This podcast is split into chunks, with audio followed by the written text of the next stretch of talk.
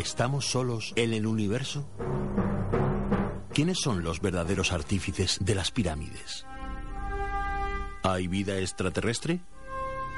De ser así, ¿es posible que ya estén entre nosotros? Psicofonías, Ouija, ¿nos hablan los muertos? Némesis Radio, viajando a lo desconocido, sobrepasando el horizonte de la conciencia. Némesis Radio, programa dirigido y presentado por Antonio Pérez y José Antonio Martínez. Todos los jueves a las 10 de la noche y los domingos a las 9 en Radio Inter y Radio Intereconomía, región de Murcia. Némesis Radio.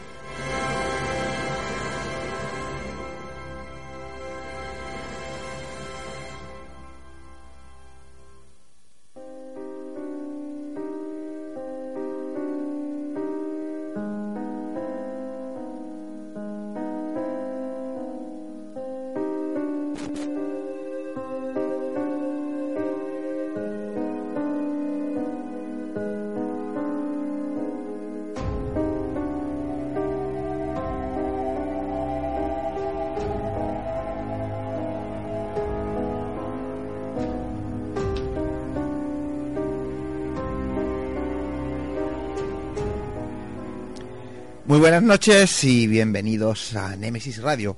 Son las 22 horas 5 minutos y llega el tiempo del misterio a Radio Inter y a Radio Intereconomía en la región de Murcia.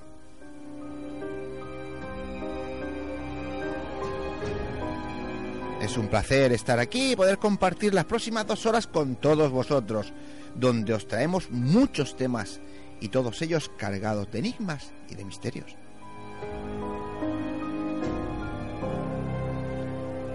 A los que nos escucháis en directo y a los que más tarde desde cualquier lugar del mundo descarguéis nuestros podcasts, gracias por vuestra compañía y vuestra fidelidad.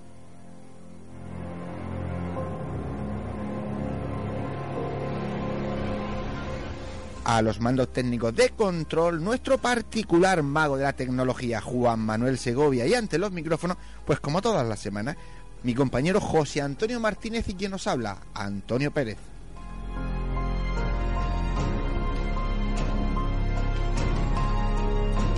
En estos momentos estamos saliendo al aire por Radio Inter 96.8 de la FM en la región de Murcia. Y si queréis escucharnos desde fuera de la región lo podéis hacer por internet entrando en la web www.intereconomiamurcia.com. Y bueno, recordaros que el podcast del programa, pues en breve lo tendréis a vuestra disposición para escucharnos cuando y donde queráis. Y ya sabéis, elegir la plataforma que más os guste para escucharnos, pero no faltéis a la cita semanal con Nemesis Radio.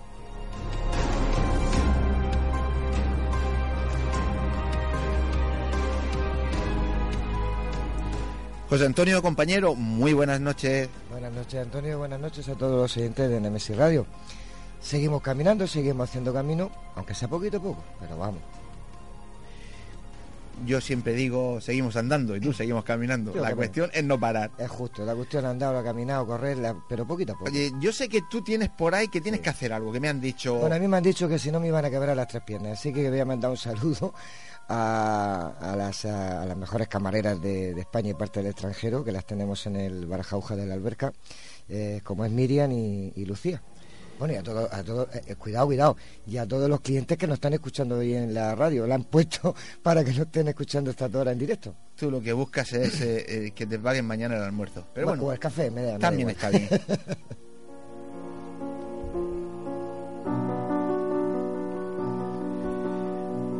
Bueno, José Antonio, hay que decirle a nuestros oyentes que hace tres días estábamos... ¿Dónde? ¿Haciendo qué?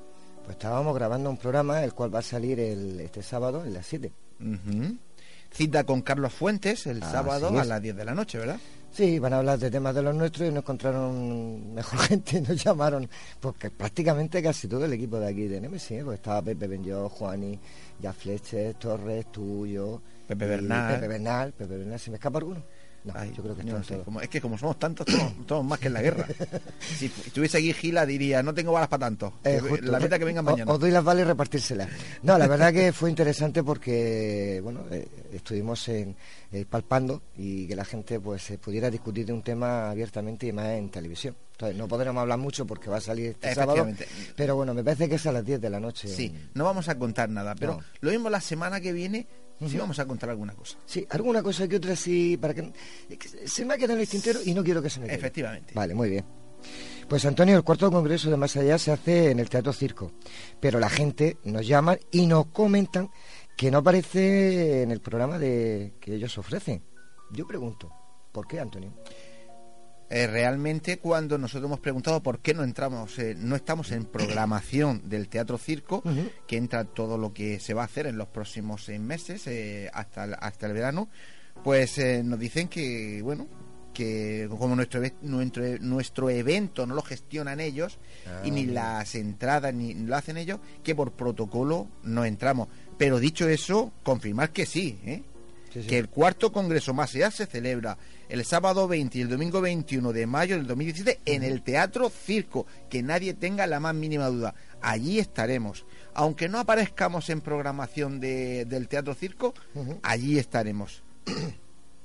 bueno, y dicho esto, pues recordate, las pasadas semanas eh, escuchamos a Jesús Callejo Jesús Callejo, sí, sí. cómo nos eh, invitaba a nuestros oyentes y a toda la gente de la, de la región de Murcia, de toda España, a que viniera al Congreso. Pues esta noche vamos a escuchar, esta noche vamos a escuchar a Juanjo Benítez, cómo eh, Juanjo nos invita Nada más y nada menos. nada más y nada menos que a Juanjo Benítez, invita a todo el mundo a que no falte al Congreso, Ajá. al cuarto Congreso más allá en Murcia, en el Teatro Circo.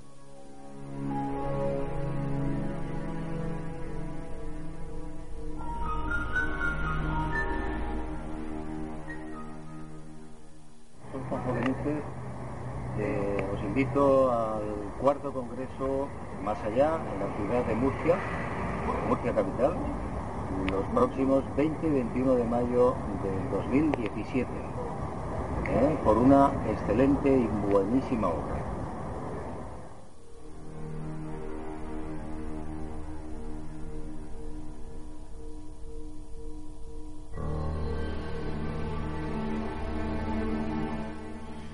Bueno, y pues eh, una vez escuchado a Juanjo, recordar que, como siempre hacemos, ¿no? Juan José Benítez, Jesús Callejo, Sol Blanco Soler, Juan Nieto Cuesta Millán, el doctor José Alonso, el grupo Gois y Miguel Blanco serán los ponentes de ese congreso. Eh, se escuchará también el programa Espacio en Blanco en directo para todas las personas que, que quieran estar en el congreso. Todo el dinero recaudado irá a, a la asociación o a la ONG AFACMUR, Asociación de Familiares de Niños con Cáncer de la región de Murcia. José Antonio está que se ahoga. ¡Buah! y no estoy resfriado ni nada, pero estoy quemado. Y bueno, y decir que vuelvo a recordar que además de esas siete conferencias, además de ese programa de Miguel Blanco, Espacio en Blanco en directo, habrá una ruta mágica y misteriosa por lo que es todo el casco antiguo de Murcia, Esa no me la pierdo. titulada Murcia Mágica y Misteriosa. Es decir, mejor plan pa- para un buen fin de semana en Murcia no hay. Y te Yo- decir yo creo que no. que estoy flipando. Entre- Sí. hay- viene gente de Irlanda, viene gente de Francia, viene gente de cualquier lugar de España. Los últimos que estaban entrando esta tarde, que yo he visto que habían sacado sus, sus entradas, eran de Asturias y de Cádiz. Pues seguro que los de aquí, por estar aquí, dicen lo dejo para mañana y se van a quedar sin entrar. Ya verás tú. Pues eh, Aquí el que no corre huele, señores. O no se, como no saquen las entradas, se van a quedar fuera. Pues José Antonio, ahora te toca Ah, bueno. a ti decir cómo pueden llegar a obtener esa Por entrada. supuesto, pues mirad, toda la información la podéis encontrar en la web del Congreso, www.congresomasallá.com. Y para cualquier tipo de duda o información que preciséis, pues mandar un email a congresomasallá@conexioncultura.es. y ¿Qué, deciros, sí, sí, y deciros que es súper fácil. Una vez que entréis en la web, pues bueno, pues buscáis arriba la pestaña de inscripciones y ahí no tenéis ningún tipo de problema. Según las inscripciones que queráis, eh, los, las entradas que queráis sacar, os van a salir las casillas Y, y bueno, pues eh, ahí, si queréis tres, pues tendréis que poner el nombre de las tres personas que vais ahí. Eso es importante. Y así no habrá ningún tipo de problema y cuando lleguéis el día del congreso, pues tendréis vuestras credenciales y bueno, pues todos los detalles que, que os estamos preparando. José Antonio, compañero, ¿Vamos? indica a nuestros oyentes la vía de contacto. Venga, va, ahora voy caliente. Eh, en nuestro Facebook, Nemesis Radio, encontraréis pues toda la información del programa. Tenemos un email del programa a vuestra disposición, que es nemesisradio.canalmurcia.com.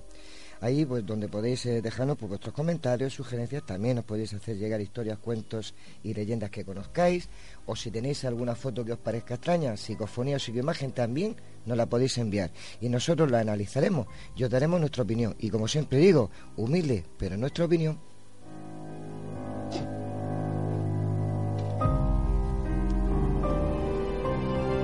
¿Qué? ¿Me deja ¿Qué? respirar o no? ¿Has respirado ya? Sí. Venga, pues ahora un pequeño avance de los temas que vamos a tratar esta noche. Muy bien, pues comenzaremos entrevistando al investigador del grupo GOIS, Javier López Fernández. No lo perdáis, trae una historia increíble de- desde Oxford y psicofonías inéditas.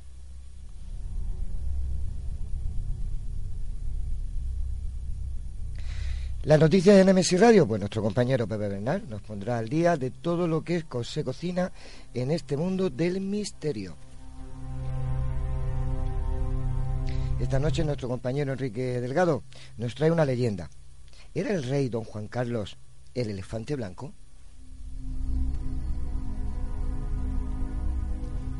Tendremos un nuevo viaje por esos mundos. ¿Cuál será el destino? Más tarde lo veremos en Lugares donde perderse con Jack Fletcher.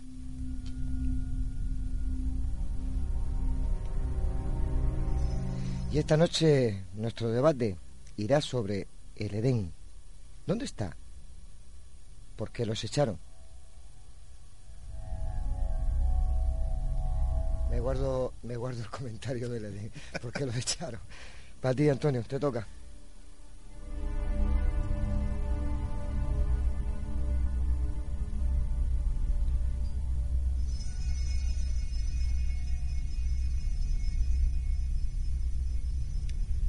El camino es largo y está a punto de comenzar.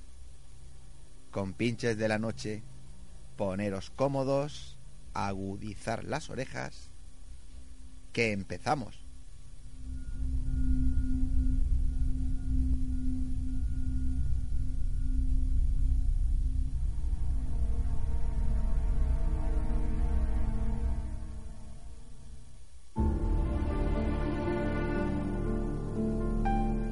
Entrevistas, conocimientos, inteligencia, experiencia. Iniciamos la entrevista de la semana.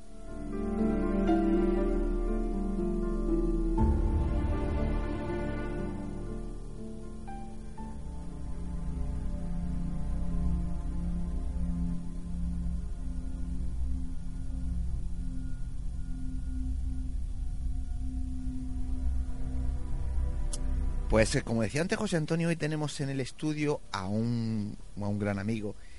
Es Javier López Fernández, es investigador murciano del grupo GOIS. ¿Qué voy a decirlo? Grupo Operativo de Investigaciones Sobrenaturales. Sí, porque a mí me gusta un trabajo siempre decir eso. Bueno, hay que, de- hay que decir que Javier eh, actualmente vive en Inglaterra, nos lo, nos lo contará él. Y bueno, pues estando allí, sigue realizando investigaciones, eso no se puede evitar. Claro. Y un- de una de ellas vamos a hablar esta noche. Javier, amigo, muy buenas noches. Buenas noches a todos y encantado de estar aquí. El placer que sepas que es nuestro. Tenía muchas ganas Sí, de que, sí, que sí, estuvieras sí, aquí. Y yo, yo también. Eh, porque si- hay que decir a nuestros oyentes que siempre nos escucha desde, desde Inglaterra. ¿Dónde vives? en Oxford. Vives en Oxford. ¿En Sí. qué zona de Oxford? Más concretamente vivo en Headington. Headington.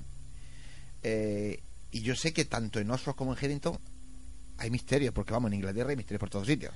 En Inglaterra todos los que quieras y más.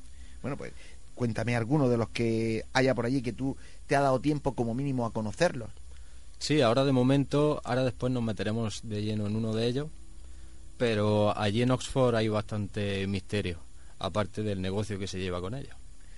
Bueno, que eso, eso es un problema. eso es inevitable. En cualquier lugar Sí. existe, existe el negocio.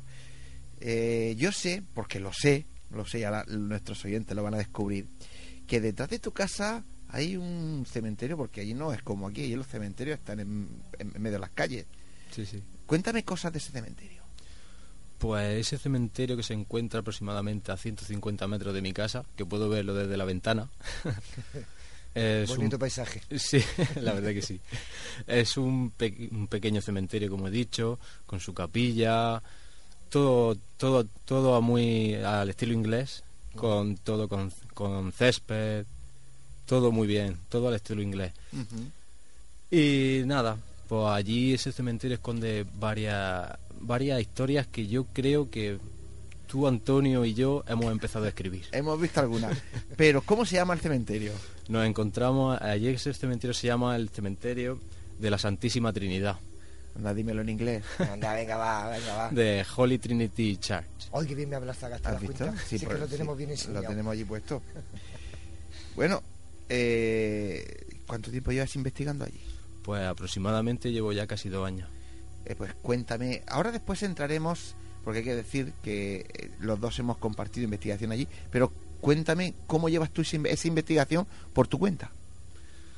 Pues esta investigación va poco a poco, como decís vosotros, caminando, va hacia, hacia adelante y acabo de sacar en claro que he conseguido, bueno, he conseguido, he visto, he podido comprobar que la actividad se mueve prácticamente de entre las 11 de la noche hasta las 3 y media de la mañana, de la madrugada más o menos. O sea, que hay una franja horaria ahí que es donde más, Sí, eh, donde la más actividad fenómeno, más... oh, sí, es más fuerte.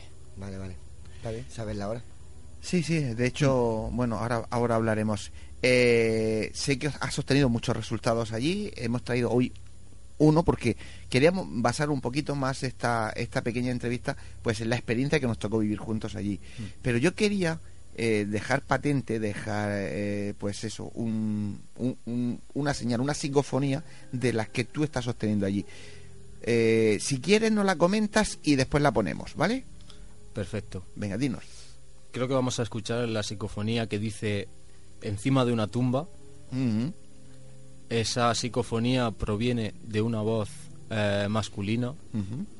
Está grabada a las 11 menos 10 de la noche del 27 de mayo del 2016 a 3 grados bajo cero.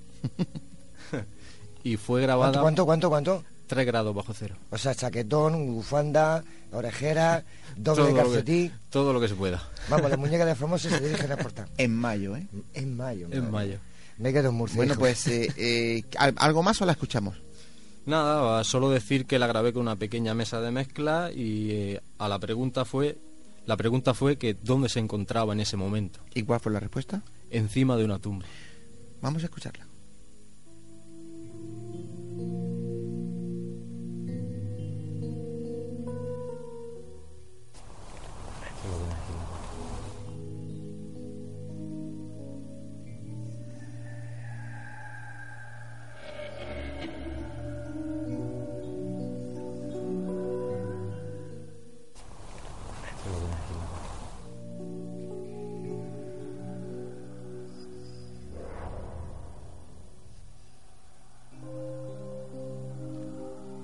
Eh, eh, escúchame, quítame la música y ponme la psicofonía. Pero quítame la música de fondo, que quiero escucharla bien.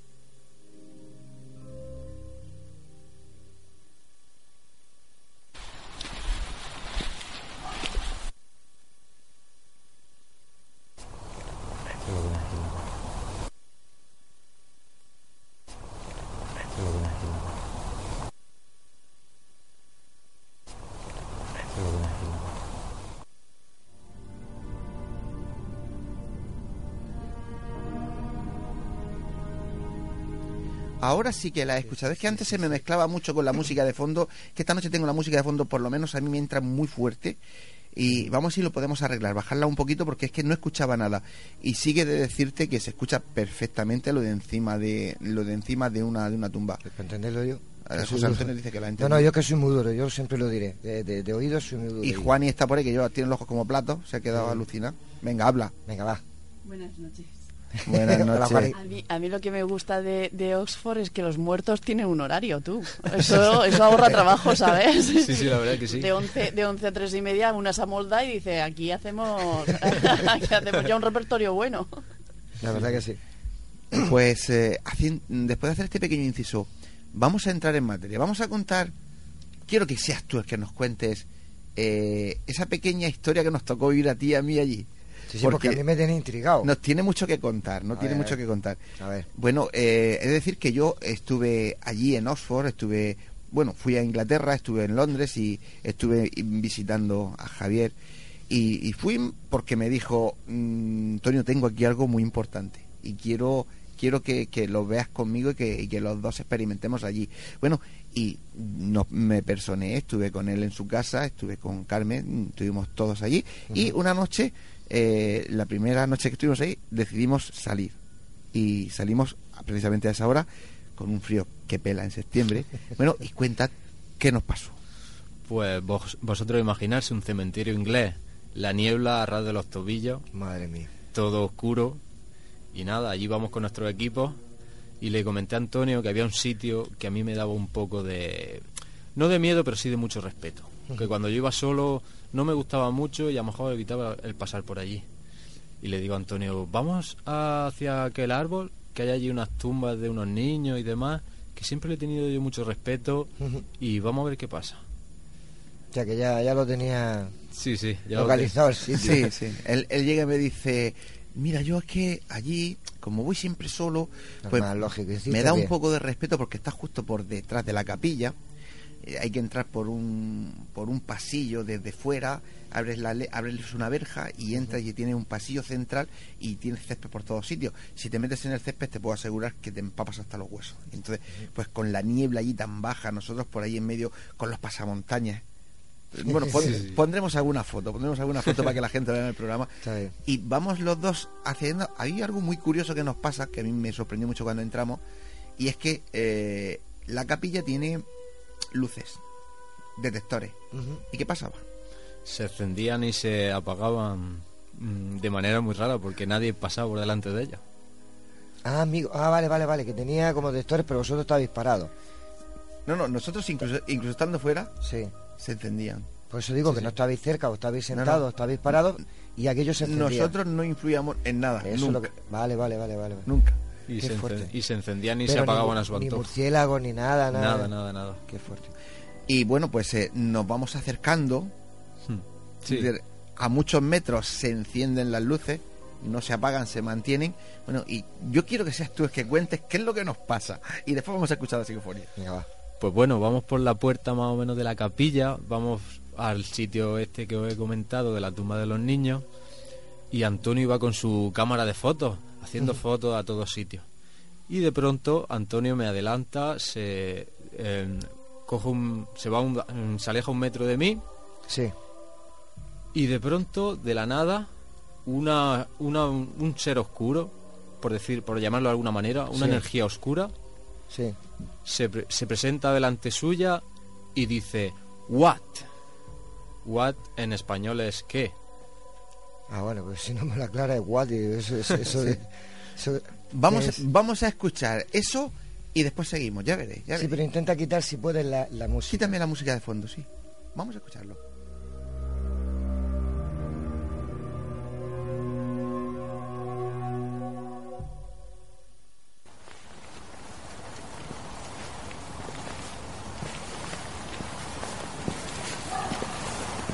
¿Lo has grabado?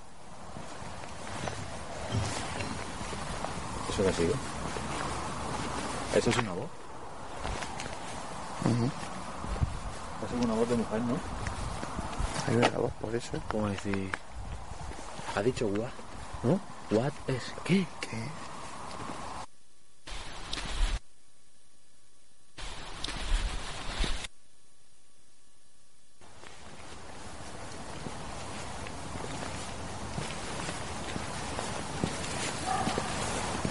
¿Lo has grabado?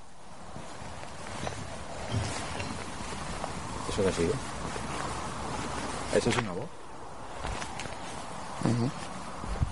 es una voz de mujer no Hay una voz por eso. como decir Ha dicho what, ¿no?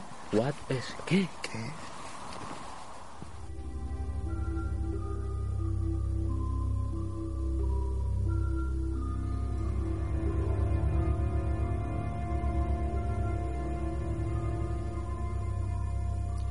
Pues eh, ahí se puede escuchar lo Sí. que se oye al principio son nuestros pasos y cómo aparece una voz que dice what y ya lo ha dicho Javi antes, ¿no? De repente es porque no se nos aparece delante, pues eh, él lo ha dicho bien antes, una especie como como de neblina, como de sombra grande que lo que hace es salir a nuestro encuentro, como diciéndonos ¿qué?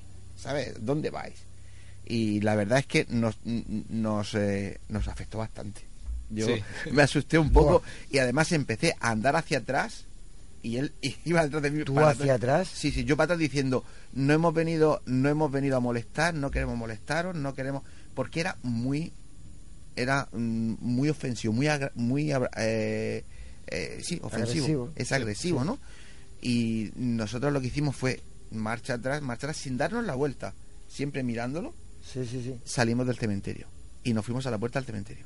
¿Y por qué no me llamas tú cuando te pasa Espera, espera, espera. Vamos a escuchar solo el watch para que la gente lo, lo, lo, lo, lo pueda escuchar bien. Vale, vale. Porque se escucha clarísimo.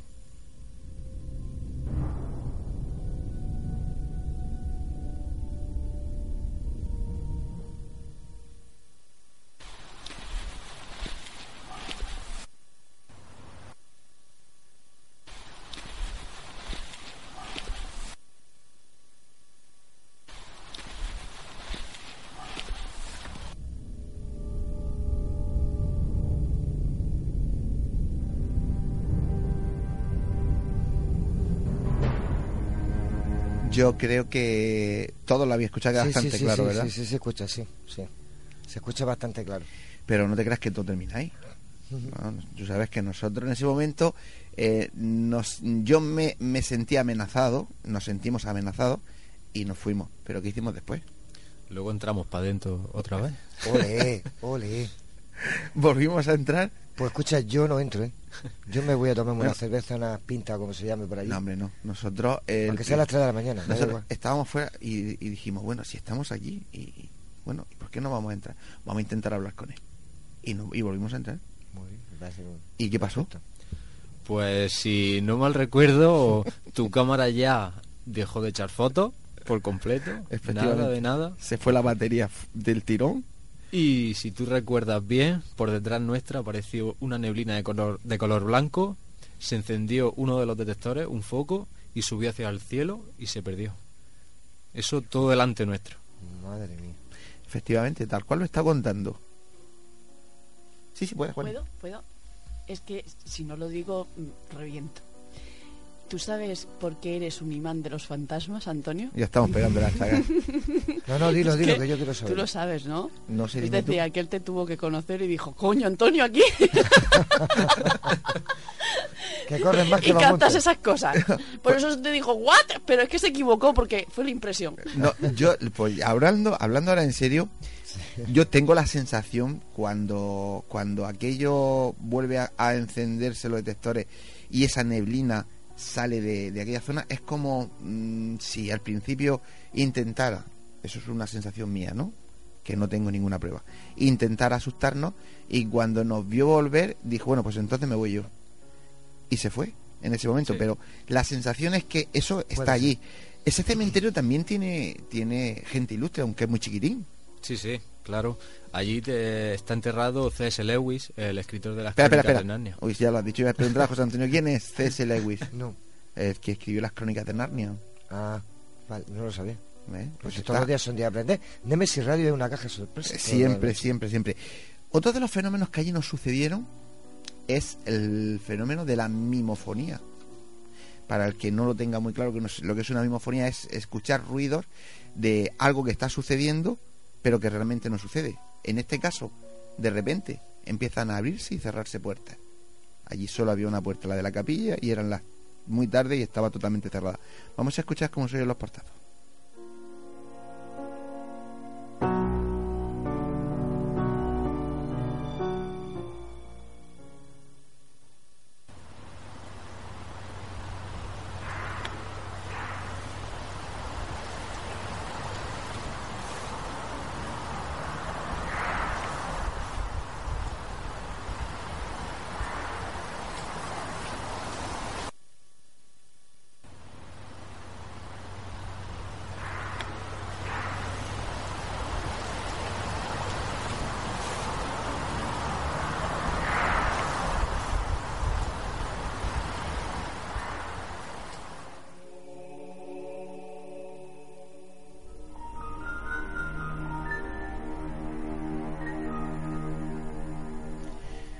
Y que yo sepa, yo, que yo lo conoces tú mejor que yo, puertas por allí Puertas por allí, y con, y- muy pocas. y con esa capacidad de dar esos golpes. Ninguna, prácticamente ninguna.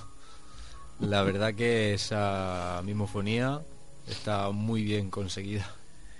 Pues eh, tenemos también otra psicofonía, que esta sí que tiene tela.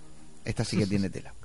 Porque, bueno, eh, la, la tarde siguiente, ya no, bueno, ahí la tarde está de noche, eh, Javi estaba trabajando y yo tenía que volver por allí.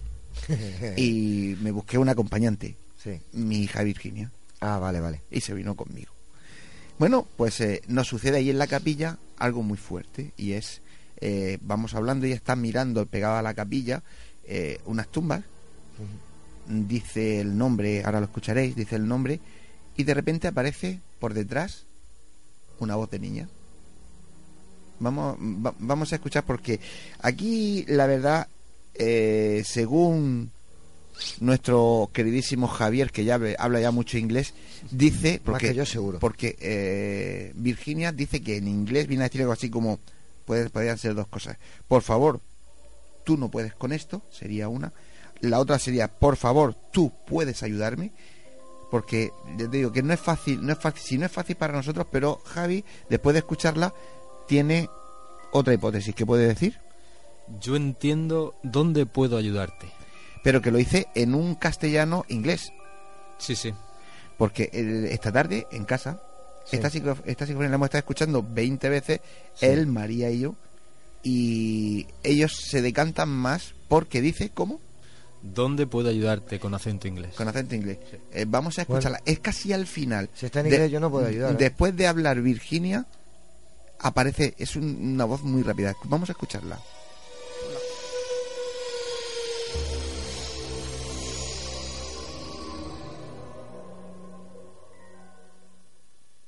Doris, la hija de George Luisa, en memoria su padre.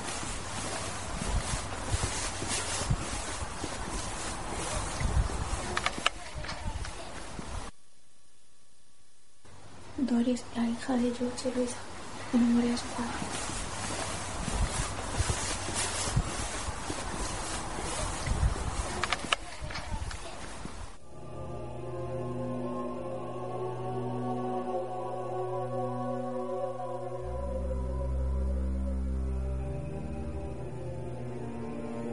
No sé si habéis sido capaces de, de captarla. He oído algo, pero no sabes tú que mi oído no. es no. al final, prácticamente Sí, sí, sí, al final como una- como algo- es la voz, eso sí está claro, ¿no? Es la voz de una niña.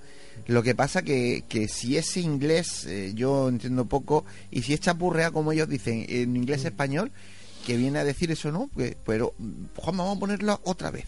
Vamos a, a fijarnos prácticamente en los últimos dos segundos. Lo primer- la primera que habla es tu, eh, Virginia. Virginia lo que hace es está leyendo Sí. una lápida. Ah, vale, vale, vale. Y detrás de ella Después hay un aparece vacío y se oye una un- vocecita pequeña. una voz, pero que, que Vale. dice una frase. Vamos A escucharla.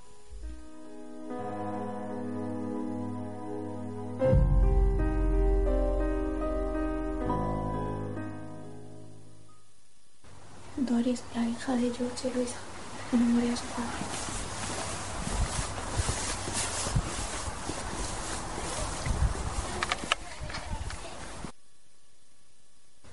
Doris, la hija de George Luisa, memoria su padre.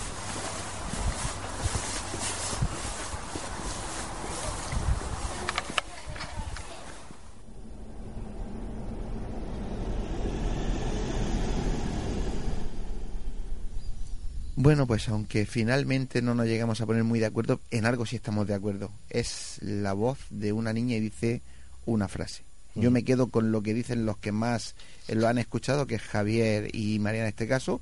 Y bueno, pues eh, Javier, recuérdanos qué decía. ¿Dónde puedo ayudarte? A mi parecer. Ya, pero es que es curioso porque eh, si escuchamos lo que Virginia eh, lee, es eh, como la- lo que es Se asemeja, el epitafio sí. de, de- de- de una lápida y, y de una niña, Mm. precisamente, y sale una voz de una niña que dice, ¿dónde o cómo puedo ayudarte? no La verdad es que es curioso. Eh, Javier, cuéntame más cosas de ese cementerio. Por ejemplo, como ya hemos comentado antes, allí está enterrado C.S. Lewis. Pues la capilla, las cristaleras de la capilla, tienen motivos de la película de las crónicas de Narnia Ajá. y demás. También eh, aquel cementerio tiene tumbas de, de, la- de- de soldados británicos de la Primera Guerra Mundial y es un cementerio impresionante, solamente impresionante. Vamos a poner, vamos a poner alguna, alguna fotografía para que, para que nuestros oyentes se hagan una idea, porque la verdad, él lleva razón, ¿no? Es, es impresionante porque es eh, pequeño, Sí. pero parece mm, de hace tres siglos allí, Mm. y es curioso cómo está en medio de, de- de dos sitios, ¿no? Bueno, a mí no me extraña mucho, ¿sabes por qué? Porque sabes dónde me he criado, cuando nos hemos criado. Bueno, Entonces el cementerio lo teníamos a tiro de piedra. Pero- ¿Cuántas veces hemos jugado dentro de las tumbas? sí, pero tú tienes un, un- una pareta, tienes, tienes un Sí, muro no, que tienes que saltarlo o tal. No, aquí no, veía, aquí no hace veía. falta, aquí Sí, sí, aquí no hay nada. Además, la gente, la gente normalmente pasa por ahí andando de un sitio a otro porque tiene dos salidas. Ajá. Y lo también- utilizan Eso también me, me llama la atención, que está siempre abierto. Nosotros hemos estado allí de noche y puedes entrar por cualquier lado. Hay un hay una zona que parece una galería. Sí. Jo, esa, esa zona para pasarla de noche te la- Pero la gente de allí, para ellos es normal. Vivir con cementerio es y, vi- muy y normal. convivir con los fantasmas. Fíjate, con lo- la- ¿qué diferencia hay Claro. con nosotros? Para nosotros, hoy día aquí decir que hay fantasmas es como, "Guau, eh, Sí. esta gente está grilla. Estás allí y te hablan, no, no, sí, sí, el fantasma de aquí, el fantasma de allí, hay fantasmas por todos sitios. Y lo llevan con una naturalidad tremenda. Claro, tienes Sí, sí, y- allí, allí entre el equipo de donde trabajo, allí en el hospital, cada uno en su planta, pues yo tengo este fantasma, yo tengo aquel, es muy normal aquí. hay un dicho muy vamos muy conocido que es el castillo de inglés en este caso no Sí, sí. de que no tenga fantasma ese está re- eh, el castillo Nina. está de- de- devalorado no no Claro. no tiene valor tiene que tener siempre fantasma cuéntanos para ir terminando alguna cosa que te haya pasado también eh, porque yo sé que te ha pasado algo algo allí incluso con algún detector Sí, sí, uno de los detectores eh, salió ardiendo, ardiendo en llamas. Buah. Empezó a detectar, se volvió loco y, sale, y salió ardiendo en llamas. y curiosamente me pasó algo se encendieron también las mismas luces no Sí, sí, se encendieron las mismas luces, los aparatos, los detectores electromagnéticos eh, captando lecturas muy altas, que son cosas inusuales, la verdad. Ahora que venga un científico y me lo explique a ver. ¿Por lo qué que se le pegó fuego no Sí, sí, eso también. Pues, eh, querido amigo, querido Javier, que ha sido un placer tenerte aquí con nosotros, que eh, hay- nos hayas contado, o a media hayamos contado un poco, pues las peripecias que estuvimos haciendo allí. Me parece un sitio fantástico, un sitio que hay, tienes que seguir investigando y nos vais pasando pues toda la información que vayas obteniendo allí, todos los resultados. Y nada, sé que te vas en unos días otra vez, así que esperamos verte por aquí muy pronto. Con lo bien, con lo bien que se está aquí. Con, con lo bien que se está aquí me tengo que marchar a Inglaterra, pero bueno, allí tengo muy buenos amigos. Trabajo es trabajo. Y voy a hacer una mención, por favor, porque Sí, ahora, como que- tú sabes, lo que estoy, tú quieras, estoy investigando con mi compañero Pascual y es también un, ve- un investigador y No sé si te pongo en un compromiso y te pregunto, Pascual, ¿qué más? Pascual Ramón. Pascual Ramón. Pues un saludo a Pascual Ramón Claro que sí. y no sé el nivel que tendrás como investigador, pero si te arrimas a, a Javier, seguro, seguro, seguro que aprenderás cosas. Muchas gracias a vosotros por eh, acogerme esta noche aquí Que va. y ha sido increíble. Eh, Pues Esta, esta es tu casa, hombre. hasta siempre, campeón. Un Muchas abrazo. gracias. Adiós.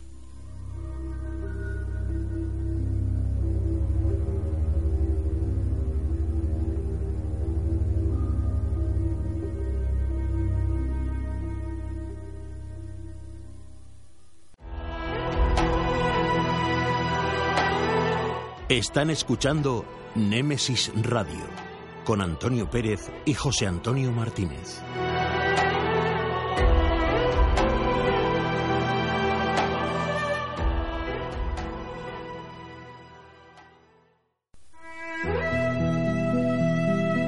Las noticias de Némesis Radio con Pepe Bernal.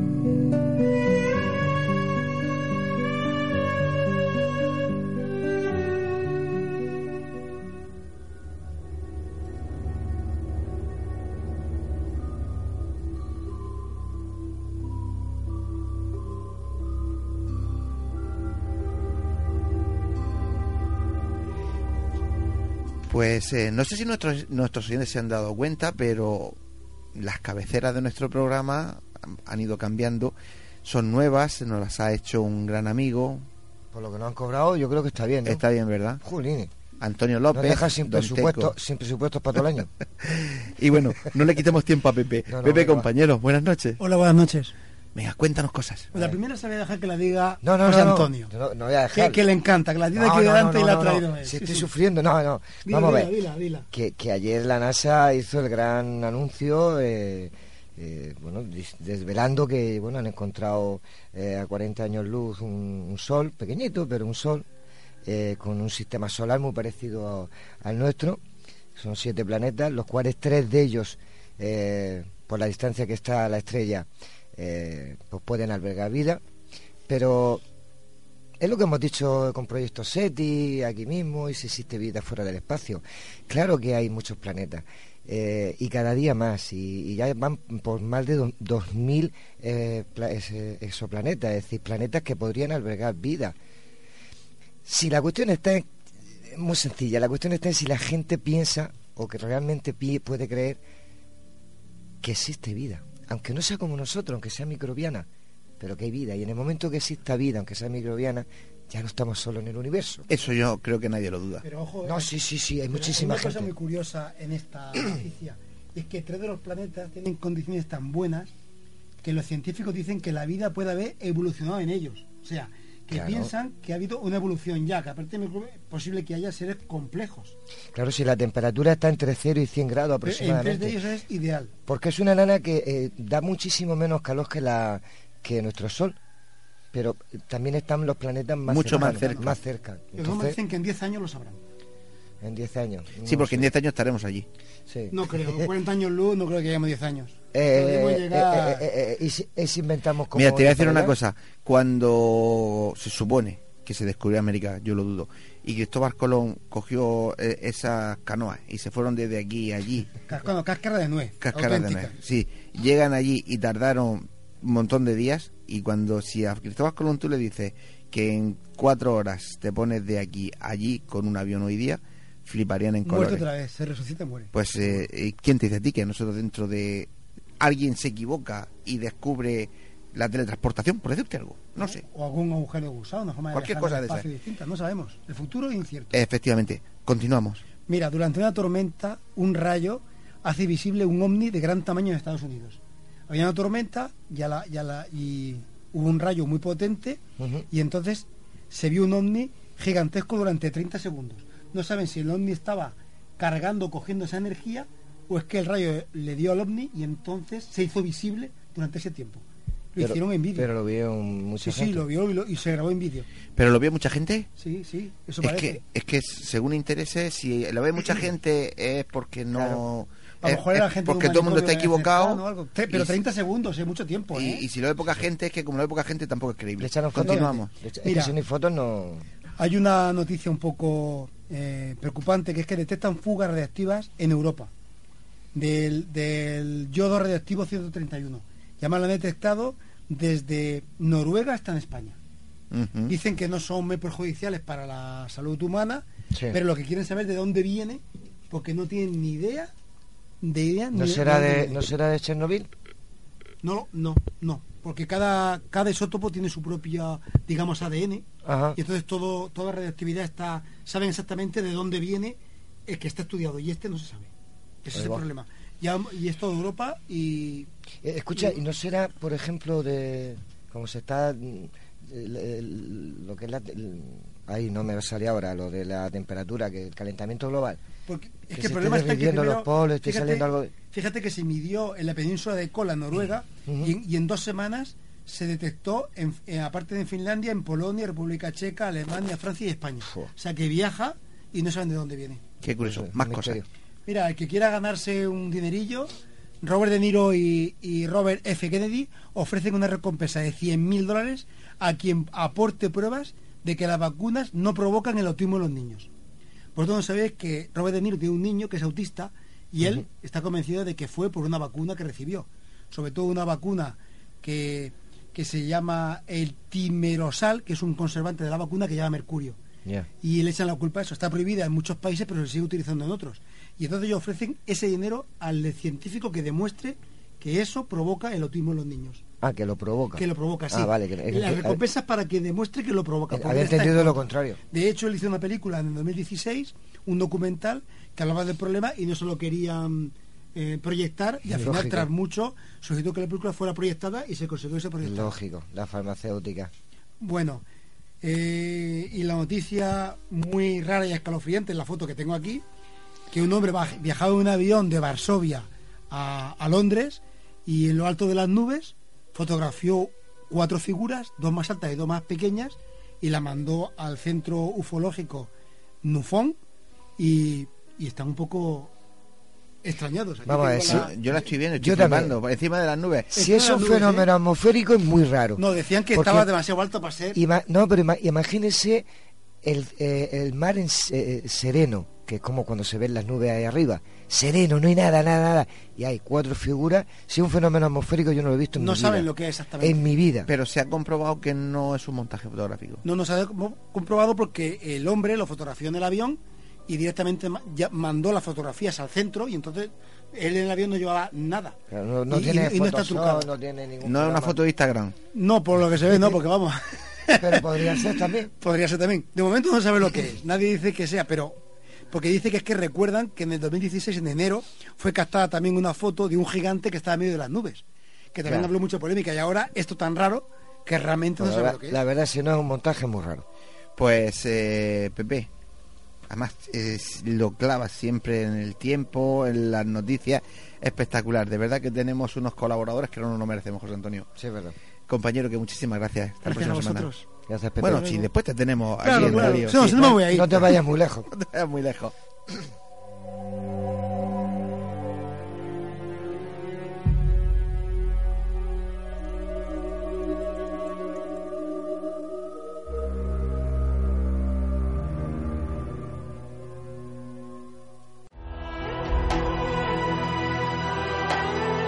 Están escuchando Némesis Radio con Antonio Pérez y José Antonio Martínez.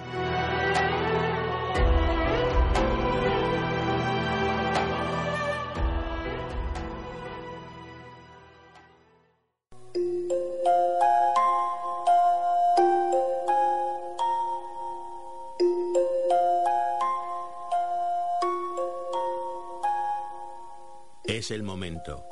Es la hora de adentrarnos en el enigmático mundo de las historias, cuentos y leyendas.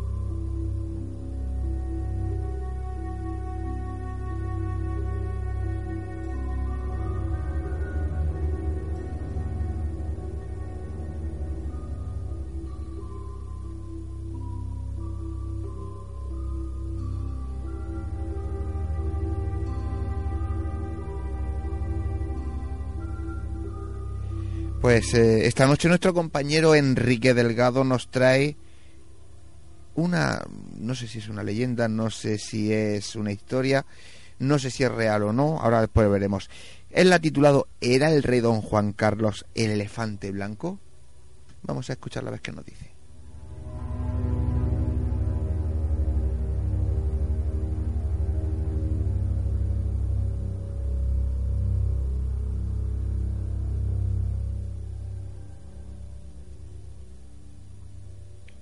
Las casualidades, que es algo que yo siempre digo que no existe, hacen que desde que cambiamos el día del programa, hoy, jueves, sea el 23 de febrero. Una fecha que seguro que a todos y a todas os viene a la cabeza. Y es que llevamos en nada más y nada menos que 36 años con el famoso golpe de Estado del 23F. Para mí es una, una fecha que os aseguro que no se me va a olvidar. Y es que yo soy nacido el 23F. Ya sería mucha casualidad que fuera del año 81 también, no. Soy de un año antes. Podéis llamarlo una premonición si queréis. En todos los sitios o en la mayoría de series, de reportajes que siempre en el día de hoy se hacen, nos ponen a Juan Carlos I al rey como la persona que paró el golpe de Estado, como la persona que abocó por la democracia. Pero ¿qué hay de cierto en eso? ¿Y si fuera Juan Carlos I quien organizó todo el golpe de Estado? ¿Y si Juan Carlos I estuviera perfectamente informado de todo lo que iba a pasar? ¿Y si él fuera el famoso elefante blanco? Para eso nos tenemos que ir a ese año 1981. El día 3 de enero, el rey se encontraba de vacaciones en Bagueira. Ahí recibió la visita de Alfonso Armada. En aquel momento, Armada y Juan Carlos I eran íntimos amigos. Armada, de forma muy discreta y muy diplomática, había sido apartado de, su cargo en Madrid, puesto que era una persona que ya desde tiempos atrás eh, venía dando indicios de que podía atentar contra la democracia. Armada hizo lo que se suele llamar literalmente comerle la oreja al rey, explicarle que la situación del país no podía continuar así y que había que dar un golpe del timón. Pero él se lo ofrecía como un gobierno de concentración en el cual todas las fuerzas políticas tuvieran parte. El rey acabó convenciéndose y un día antes de la Pascua Militar, concretamente al día siguiente, ordenó que Suárez fuera inmediatamente a verlo. Suárez cogió un helicóptero, se presentó en Baqueira Beret y eh, Juan Carlos le dijo que no se podía seguir así, que la situación del país era insostenible, cosa que Suárez no compartía, y le habló de un posible eh, gobierno, como os he dicho, de, concentración. Hay que dar esas dos conversaciones, esas dos reuniones. Eh, pasadas Navidades, el rey fue directamente a, Moncloa a verse con, con, Suárez y parece ser que esa visita tuvo mucha tensión. Testigos aseguran que en un momento dado, yendo por los jardines, ambos se impropiaron gritos e insultos y en un momento dado el rey cogió del, brazo a, Suárez zafándose este. En reuniones posteriores, ya con cúpula militar importante como era el propio Armada o Jaime Milán del Bosch, intentaron convencer a Suárez de que dimitiera para hacerse ellos cargo del gobierno. Suárez le preguntó a uno de los allí presentes que por qué o qué razones de peso había para que él dimitiera. Uno de los allí presentes sacó una 9 milímetros y se la enseñó Suárez diciendo, ¿le parece a usted, señor presidente, bastante razón? Al final Suárez, vencido por lo que era algo evidente, decidió presentar su dimisión. Esto daba lugar a que Calvo Sotelo pasara a ser investido. Y ese era el momento que la organización, o lo que era el llamado, como se llamó popularmente, el plan armada, pasara a ser efectivo. Pero claro, siempre en este tipo de cosas hay algo que se va de las manos. En primer lugar, tenemos que empezar con las conspiraciones y las sospechas. Al parecer, aunque en su escaño el día del 23F se viera a Carrillo y a Suárez inmóviles completamente con lo que estaba pasando, mientras el resto de los diputados se agachaban, parece ser que es que Carrillo, al igual que Fraga o al igual que Felipe González, estaban perfectamente informados de la maniobra que se iba a producir. En realidad, un gobierno de concentración encabezado por Alfonso Armada, en el cual se daban cupo a todos los grupos políticos. Y todo esto autorizado por la corona, autorizado por el rey Juan Carlos I. El problema viene que esto se va de las manos. Tejero, un guardia civil claramente identificado con la derecha española, es la persona que es, encabeza esos autobuses que van al Congreso en la tarde del 23F cuando se va a producir la investidura de Calvo Sotelo. Tejero es engañado o puesto como cabeza de turco, como se ha demostrado la historia y los años. La cuestión es que Antonio Tejero, con unos 200 guardias civiles, asalta el Congreso en la imagen que todos tenemos en nuestra memoria y que hemos visto mil veces.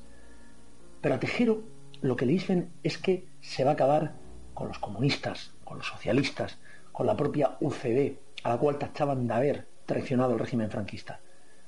Una vez metidos allí y con los disparos, algo hace que el rey Juan Carlos dé marcha atrás. Al parecer, Sabino Fernández, la mano derecha dentro de, de la zarzuela del rey, le dice que qué está pasando. En confesiones años después, una vez ya memorias que se han publicado una vez fallecido eh, Sabino Fernández, él dice que entra en el despacho del rey y ve cómo el rey está hablando por teléfono con alguien diciendo no es como lo hayamos planeado. Por tanto, es absolutamente vital saber que el rey estaba al corriente de todo. Pero parece ser que iba a ser una toma pacífica, una toma en la que se iba a retener simplemente a los diputados a esperar a que llegara ese elefante blanco. Ese elefante blanco no era otro que su majestad el rey Juan Carlos. Los tiros de Tejero, la, mm, el salto, por decirlo de alguna forma, de Adolfo Suárez, de Gutiérrez Mellado, un militar eh, afín completamente a la democracia, pese a que había pertenecido al régimen franquista, hizo que la cosa se torciera un poco más de, lo que estaban pensando. Algunas capitanías y algunos sitios del ejército se sublevaron, los famosos tanques en Valencia de, de Milán del Bosch, pero otras comandancias no sabían qué hacer. Y aquí entran detalles muy concretos. En primer lugar, el mensaje del rey que se emite de madrugada es grabado por la tarde. Hay quien dice que se emitió de madrugada porque la televisión estaba eh, tomada por el propio ejército. Es completamente falso. El mensaje del rey se graba una hora aproximadamente, hora, hora y media, de que se produzca el asalto sobre las 6 y 20 de la tarde al Congreso. ¿Por qué se emite de madrugada? ¿Por qué ese retraso? Cuando de la zarzuela a los estudios de radio y televisión española no había ni media hora en coche. ¿Por qué a Tejero no le dicen la verdad? ¿Por qué las infantas y el príncipe ese día no van al colegio y en la base aérea de Torrejón hay un avión preparado con el dispositivo de viaje de la Casa Real? Claro, amigos, todo esto indice, con comentarios de testigos que están allí, que algo salió mal.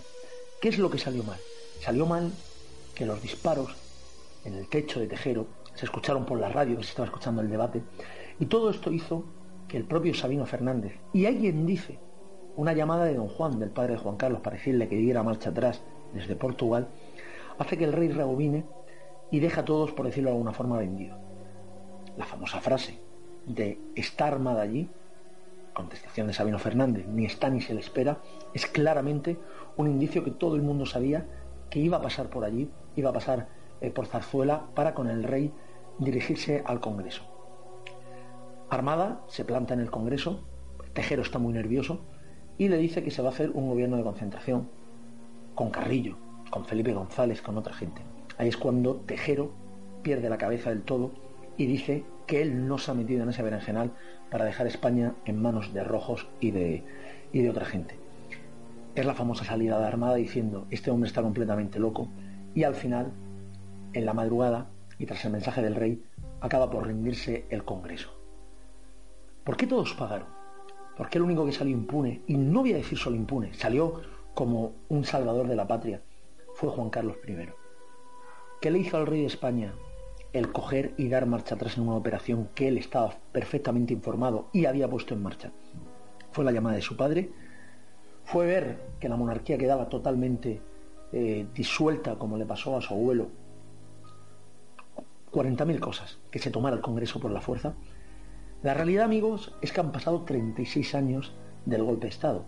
Y el año que viene se volverá a hablar del 23F, porque eso lo vamos a tener siempre en la memoria. Lo que probablemente nunca jamás sepamos con certeza, o podamos demostrar, porque lo diga el mismo, es que Juan Carlos I esa, era ese elefante blanco. Era esa persona que iba a dar eh, el pistoletazo final a lo que era el llamado Plan Armada. Pues esto, amigos, ha sido la, leyenda de esta noche. Eh, vamos a decir leyenda, vamos a llamarla más conspiración. ¿Vosotros qué pensáis? ¿Os creéis realmente que Juan Carlos con el mensaje en la tele salvó el país? ¿O era él quien estaba detrás y por algún extraño motivo decidió con la operación ya en marcha retroceder? Como decimos siempre, que cada uno saque sus conclusiones. Hasta la semana que viene.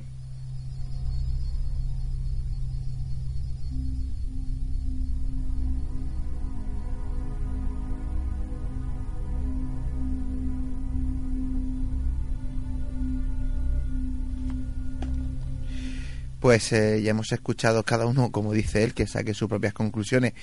Así, que sé que tenemos por ahí al otro lado del telefónico a nuestro compañero Jack Fletcher, así que rápidamente cabecera que vamos con él.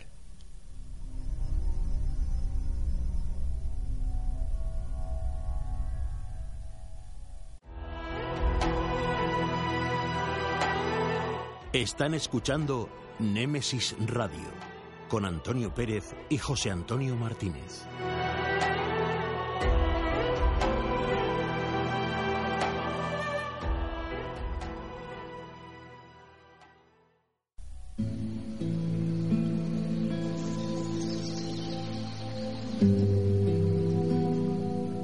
Lugares donde perderse, con Jack Fletcher.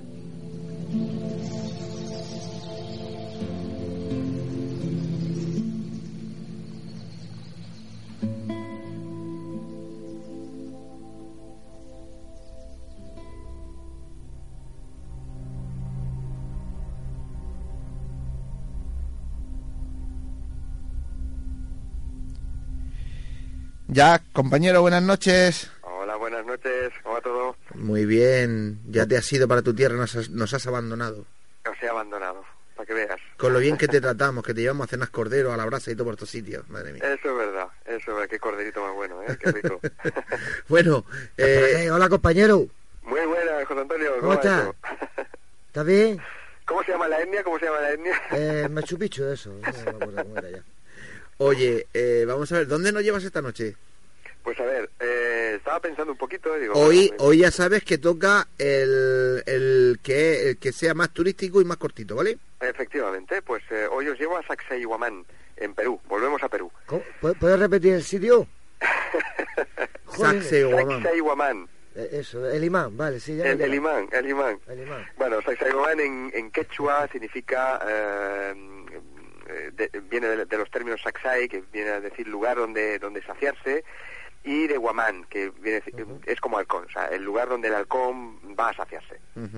Es, una, es un, un lugar, es una for- fortaleza rit- eh, ritual, aunque no se- realmente no se sabe qué demonios es eso, con unas, unas piedras gigantescas, son- hay varios niveles, hay varias, varias, eh, varias líneas, eh, con unas piedras pues que pues miden de, de, de las que tres metros de alto por, por dos de ancho y que pesan 100 toneladas, pero las hay también de, de, de, de 9 metros de alto, que pueden pesar hasta 400 toneladas.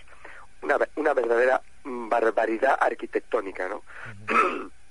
Bien, estas piedras, estoy un poco constipado, o sea, perdonadme por la voz. No, tranquilo, por el micro no se Bien, pega. pues o sea, que estas puedes, piedras, puedes toser eh, que igual que ocurre en Cuzco, que están perfectamente encastradas unas eh, dentro de las otras, es impresionante de ver. O sea, yo, yo he estado allí, es, es alucinante de ver ese, ese lugar, ¿no? Eh, bueno, oficialmente, para la arqueología, la arqueología oficial, esto lo construyó en el siglo XV el, el indio Pachacútec, que fue pues un, un líder, un, un rey eh, inca. Pero eh, yo las versiones oficiales, pues la verdad nunca me las creo, o raras veces me las creo, porque la arqueología, como otras ciencias inexactas, pues eh, son ci- ciencias que, bueno, pululan entre mm, puras teorías, y al final eh, no están confirmadas. Y yo, de, de hecho, mm, creo mm, rotundamente que eh, Sacsayhuamán no lo construyeron los incas ni por asomo. De hecho, es más, hay varios eh, cronistas eh, españoles que, em, encontrándose con los indígenas, les preguntaban si esto lo habían hecho ellos, qué maravilla, qué, qué gran cosa habéis construido, y ellos se reían, como diciendo, no, no, si esto no es nuestro, si es que esto lo construyó otras personas y nosotros lo ocupamos. Pero la arqueología utiliza las, eh, lo que encuentra en el lugar, o sea, los, los restos de cerámica, para decir que eso lo construyeron ellos, o sea, lo, construyeron los, los, los incas, ¿no? Evidentemente no, simplemente estaba ahí y lo ocuparon. De hecho, es más, eh, Garcilaso de la Vega, que fue uno, uno de los cronistas más, más conocidos de- de la época, describe en, en, su libro, ¿cómo, si recuerdo, ¿cómo se llamaba aquel libro? Mm, ahora no recuerdo, no recuerdo bien su, su- eran comen- comentarios reales, así se llamaba, comentarios reales. Él escribe que uno de los de los reyes, de los reyes de la época, cuando él llegó en el siglo XVI, eh, le dijeron, bueno, mm, ¿por qué no intentas eh, llevar una de estas piedras a este lugar y, no- y nos lo reproduces? Por supuesto, dijo el Inca, ¿no? Y con 20.000 hombres, 20.000 hombres, atención a la cifra, ¿eh? 20.000 hombres, se fueron a la cantera, que está a, a unos cuantos kilómetros del lugar, yo he estado en la cantera de hecho, y transportaron una de estas piedras, sin pulir, sin ni siquiera pulir, simplemente la arrastraron.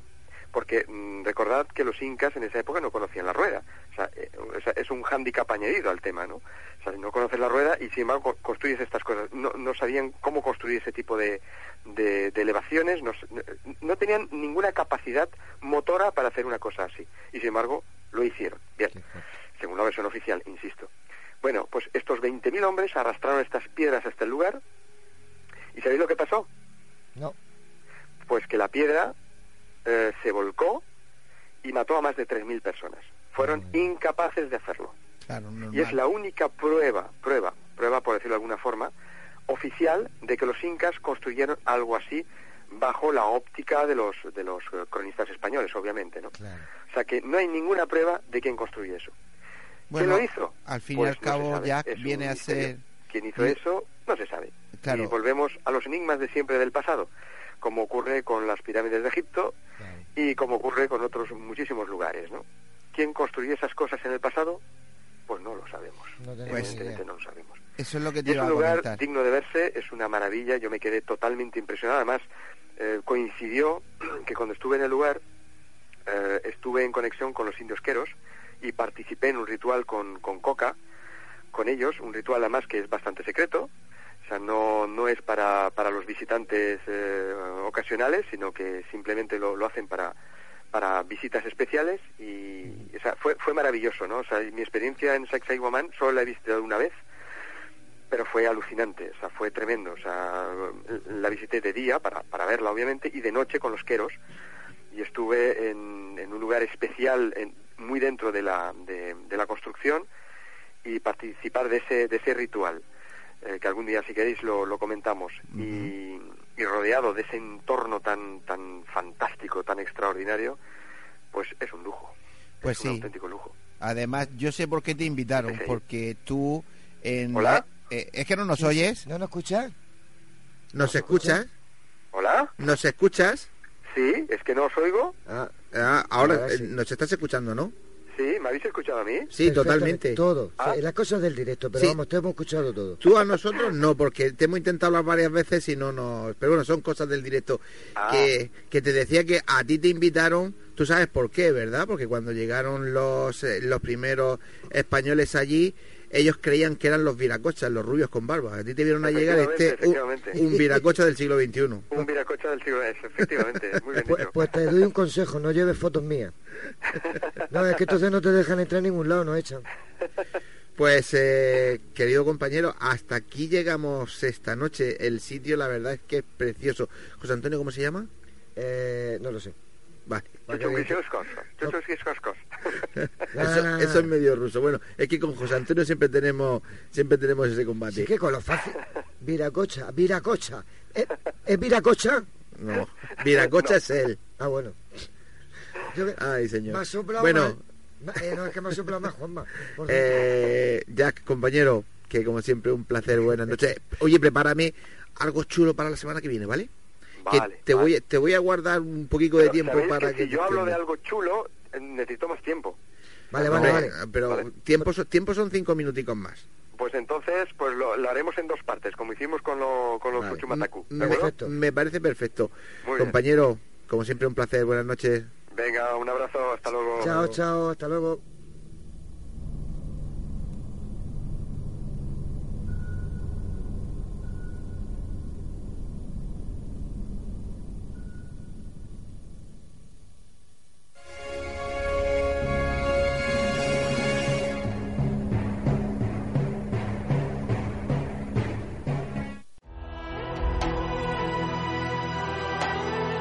Están escuchando Némesis Radio con Antonio Pérez y José Antonio Martínez.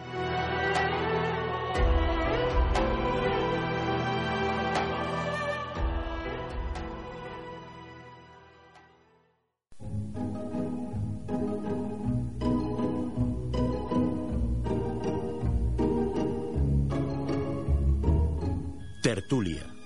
Un nuevo tema interesante nos llega a este debate.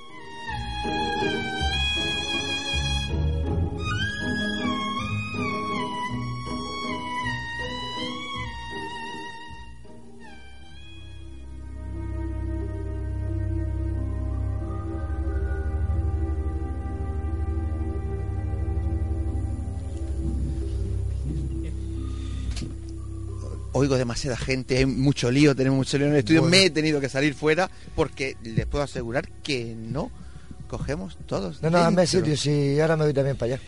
Esta noche, un tema bastante controvertido, como casi todo lo que traemos aquí, que hemos titulado El Edén. ¿Dónde está? ¿Por qué los echaron? Hoy no voy a extenderme más. Estas y otras muchas preguntas se hacen y nos hacemos mucha gente y las traemos aquí a debate. José Antonio, todo tuyo. Vale, vale, así me gustan los amigos, ¿eh? Me deja aquí solo en peligro. Vale, vale. Vente para acá conmigo. No, no, pero el momento, el momento que empiece los dejo, los dejo aquí. bueno, vamos a ver, pues tenemos eh, la intro que este viaje Luego esta vez eh, la ha hecho otra vez eh, Pepe Bernal, porque, porque creemos que es la persona más adecuada para hacerla, ya que planteó el, el programita de, del Edén. Así que sin más vueltas, vamos a ver esa intro y ahora presento a los compañeros que ya están aquí como pueden, pero están aquí.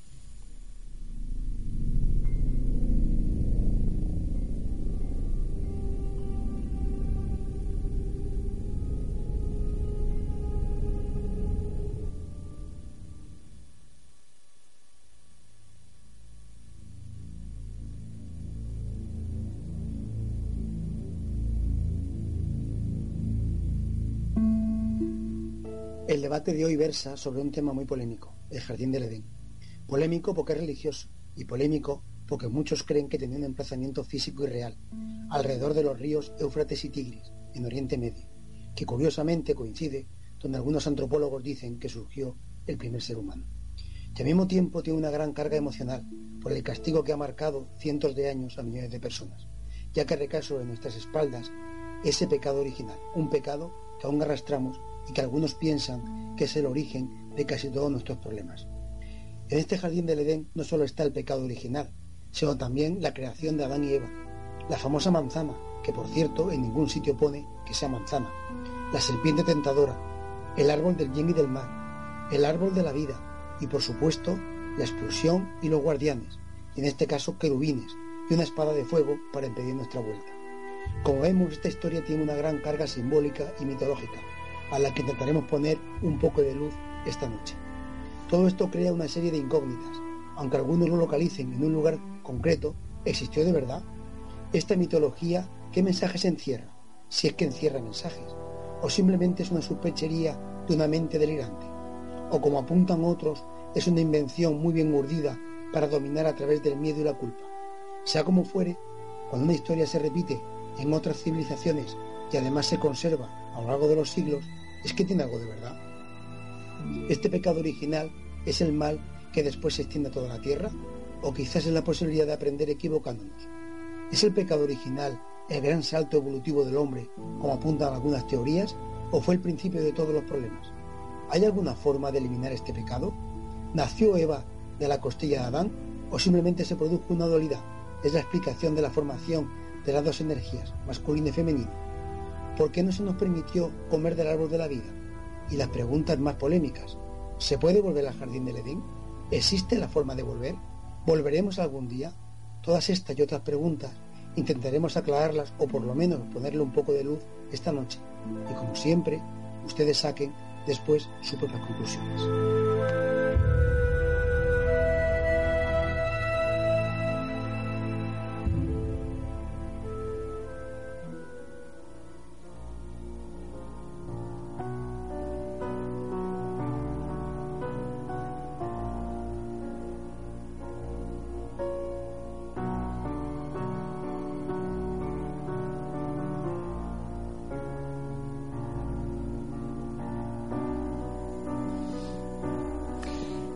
Después de, de oír esta intro, vamos a presentar a los compañeros. Vamos a empezar, pues, eh, por mi derecha. Juan y Molina, buenas noches. Buenas noches. Bienvenida María José Ríos, buenas noches. Hola, buenas noches. Otra vez bienvenida, te has acostumbrado, ¿eh? No, yo, me gustó Bueno. el otro día. Pues ya sabes que está castigada casi toda la semana, seguro. Eh, Paco Torres, buenas noches. Buenas noches. Salvador Sandoval, buenas noches. Buenas noches. José Ramón, buenas noches. Hola, buenas y para- Y Pepe Bernal, buenas noches. Buenas noches. Pues me parece que tienes todos los números tú, Paco. Así que que empieza. A ver dónde está el Edén. Bueno, pues Y, por- y principalmente, ¿por qué no podemos volver? Hay una cosa que, que- que está clara, que hay, hay, hay varios contextos, varias, la, la- la Biblia, los, libros sagrados de la antigüedad, mm, denostan que hay varias maneras de interpretarlo. Siempre ha habido una- un modo que, el, que el cristiano, que el judío, que muchas religiones han interpretado desde el punto de vista místico, religioso, eh, cabalístico incluso. Pero hay otro contexto, que es el histórico, porque mm, no es que yo esté convencido de ello, es decir, es que hay, eh, hoy en día hay estudios que demuestran que existe una ubicación geográfica. Todo el mundo se ha vuelto loco eh, tratando de encuadrar los cuatro ríos, todos sabemos dónde está el Tigre y el Éufrates, luego nos faltan otros dos ríos, dos- otros dos ríos que son el Pisón y no recuerdo ahora mismo, me he quedado en blanco, no recuerdo ahora mismo el nombre del cuarto río, Pero estos ríos están situados eh, también en la desembocadura muy cercana eh, en, la, en, la, zona de, del Golfo Pérsico, en la que baña la, la orilla de, la antigua Sumeria, y que están secos en la actualidad. Si nos vamos, y quiero ser breve, y, pero muy conciso con esto, si nos vamos a traer en el tiempo, si nos remontamos a una época de hace unos 7.000, 8.000 años, el Mar Rojo estaba empezando a abrirse. Había, eh, es posible que, que, la región que forma, que forma, que baña el agua del actual Irak, hubiera alguna isla que donde, donde los sumerios emplazaban eh, el, el, Edén. Para ello era la isla del Edén. Y ese entorno geográfico, pues es un entorno histórico, porque allí se desarrolló este pueblo que sufrió una experiencia, tuvo una historia y la transmitió en, en lo que llamamos el Génesis. Salvador. José Antonio ha dicho si, si vamos a volver. Hombre, para mí sería una, una sí. ilusión muy grande. Bueno, Eso yo de estar que por ahí corriendo y no pecando y en fin. yo creo que el Edén es, eh, en definitiva, la búsqueda de la felicidad. Y además es una felicidad perdida. Y en cuanto tal, yo creo que es una añoranza que todos tenemos. Y también es una felicidad que queremos recuperar. Y como tal, es también una esperanza. Edén es una esperanza. Y vamos, vamos en búsqueda de, de esa felicidad perdida. Eh, a quien le guste fútbol sabe que los jugadores brasileños cuando salen de su país a veces sufren una pequeña crisis de añoranza, ellos la llaman saudade, echan de menos su país, a su gente, sus costumbres y tienen ganas de volver. Nosotros estamos con esa especie de saudade, no estamos, no encajamos en este mundo, la verdad es que nos cuesta mucho ser felices aquí, la felicidad absoluta aquí no existe, existe una felicidad que se nos enseña, se nos quita, una felicidad que vamos buscando continuamente, pero que no conseguimos atrapar del todo. Eso es el Edén, la búsqueda de la felicidad. Juani. Estoy de acuerdo con Salvador en esa añoranza hacia ese mundo que, a todos nos gustaría, ese lugar que a todos nos gustaría, pero eh, discrepo en que no existiera físicamente aquí en la Tierra. O sea, Dios nos tuvo que crear y dejar en algún sitio, ¿no? Físicamente. Y eh, Yuris Zarins, eh, mm, analizando unas fotografías vía satélite, ha descubierto dónde estaba el y tiene una teoría de por qué no vamos a poder volver físicamente a él. Y yo creo que es bastante lógica. ¿Cuál es la teoría? La teoría es el nivel del mal, José Ramón. Acércate al micro. El nivel, Mírame a mí. El nivel del mar, no, no se necesita ni siquiera el, el, ángel con la espada flameante. Yo hablo, hablo del Edén físicamente. ¿eh? ya no sé el ángel, si se nos aparece, ya sería cuestión de pedirle que cree otro, otro Edén. Pero físicamente sí que él ha podido, eh, basándose en la descripción que da el Génesis de lo que fue el Edén, sí que ha, podido situar, por lo menos o es muy similar, la descripción de este lugar donde se encontraban esos cuatro ríos que nos decía al principio Paco Torres, el Tigris, el Éufrates y los otros dos que no, que no se encuentran actualmente es el Pisón y el Gijón.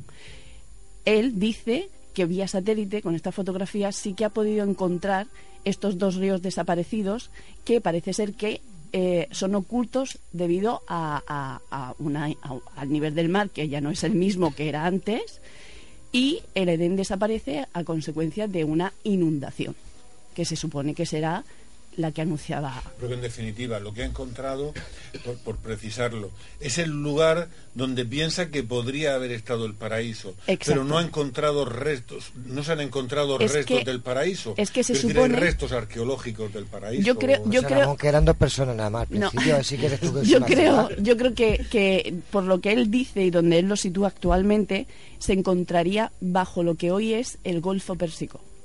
Entonces, si su teoría avanza o se puede estudiar, pues quizás quién sabe si no creo yo que vayamos a encontrar ni árboles ni, ni la fuente de la vida tampoco, más que nada ya por la situación. Pero sí que es cierto que pese a que el lugar estuviera, quizás a lo mejor lo que se ha ido adornando es lo que hubiera.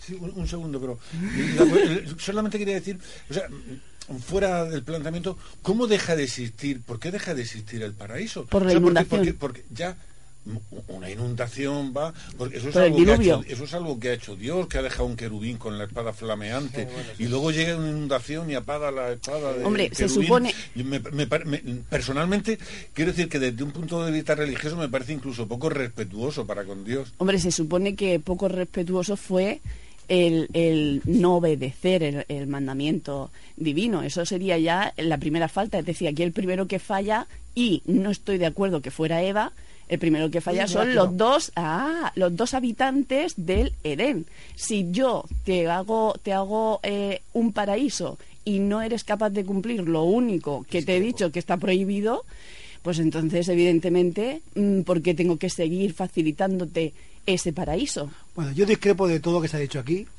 porque yo pienso que yo no quiero volver al pa- a- al Edén. Ah, pues yo sí. Sencillamente porque en el Edén significa la inmadurez. Cuando yo tomo el árbol de la, de la sabiduría es cuando salgo porque quiero conocerme a mí mismo. Mientras que allí soy un ser inconsciente que no sé nada más que estoy retozando por un lugar. Cuando el hombre se hace consciente y toma del árbol de la vida es cuando sale del Edén para conocerse a sí mismo. Y eso es lo que hace en el Génesis. La expulsión es el hecho de volver a la sabiduría, a volver a ser el ser humano que somos hoy día, nuestra evolución. En el Edén no se evoluciona, por eso salimos del Edén. En el Edén no éramos ni siquiera seres humanos. Cuando, cuando Dios nos crea, nos crea de la tierra. Y además el Génesis dice que nos provee de una piel. O sea que hasta ese momento ni siquiera teníamos cuerpo seguramente.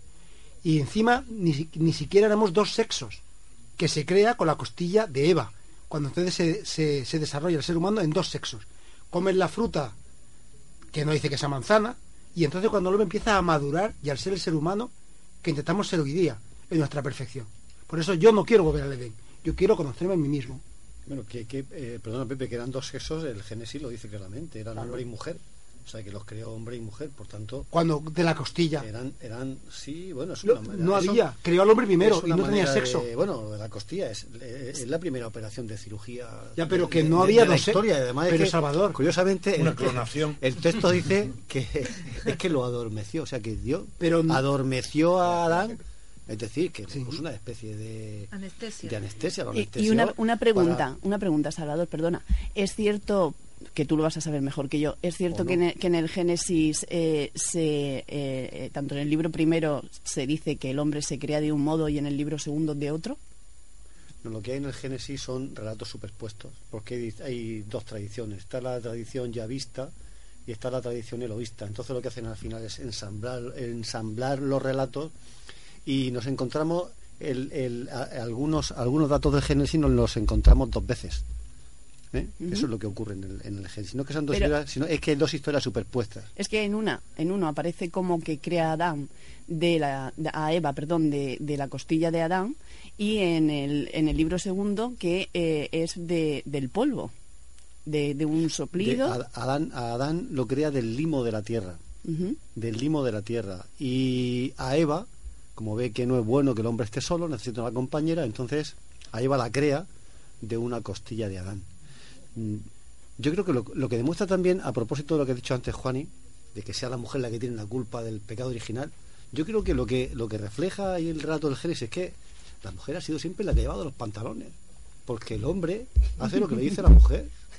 No, a ver, Se no, puede interpretar perfectamente así. No, hay varias teorías, ¿eh? Hay varias teorías, hay varias teorías de eso. De hecho, eh, eh, La que se comió el- la manzana fue Adán, pero se la dio la Eva. no, no, no. Es lo que me han enseñado. ¿eh? Perdo- sí, eso es lo que nos enseñan, pero hay otras ¿Ya no teorías. vale eso? Hay otras teorías también. A ver, no, se lo voy a- vale. no se lo Hay- voy a poder reprochar a mi mujer. en, en el Génesis no dice que sea Eva la que tienta, la que tienta a. Sí, se Bueno, dice. es- es a ver, la espera, serpiente, a ver. Mejor. No, no, serpiente. perdona, perdona. Mi- Oye, me la tienes guardada desde los La serpiente, La serpiente- que dice a Eva Sí. que no os creáis eso de que Dios ha dicho que si coméis de ese árbol vais a morir. Es que Él sabe que si coméis de ese árbol seréis como dioses, conocedores del bien y del mal.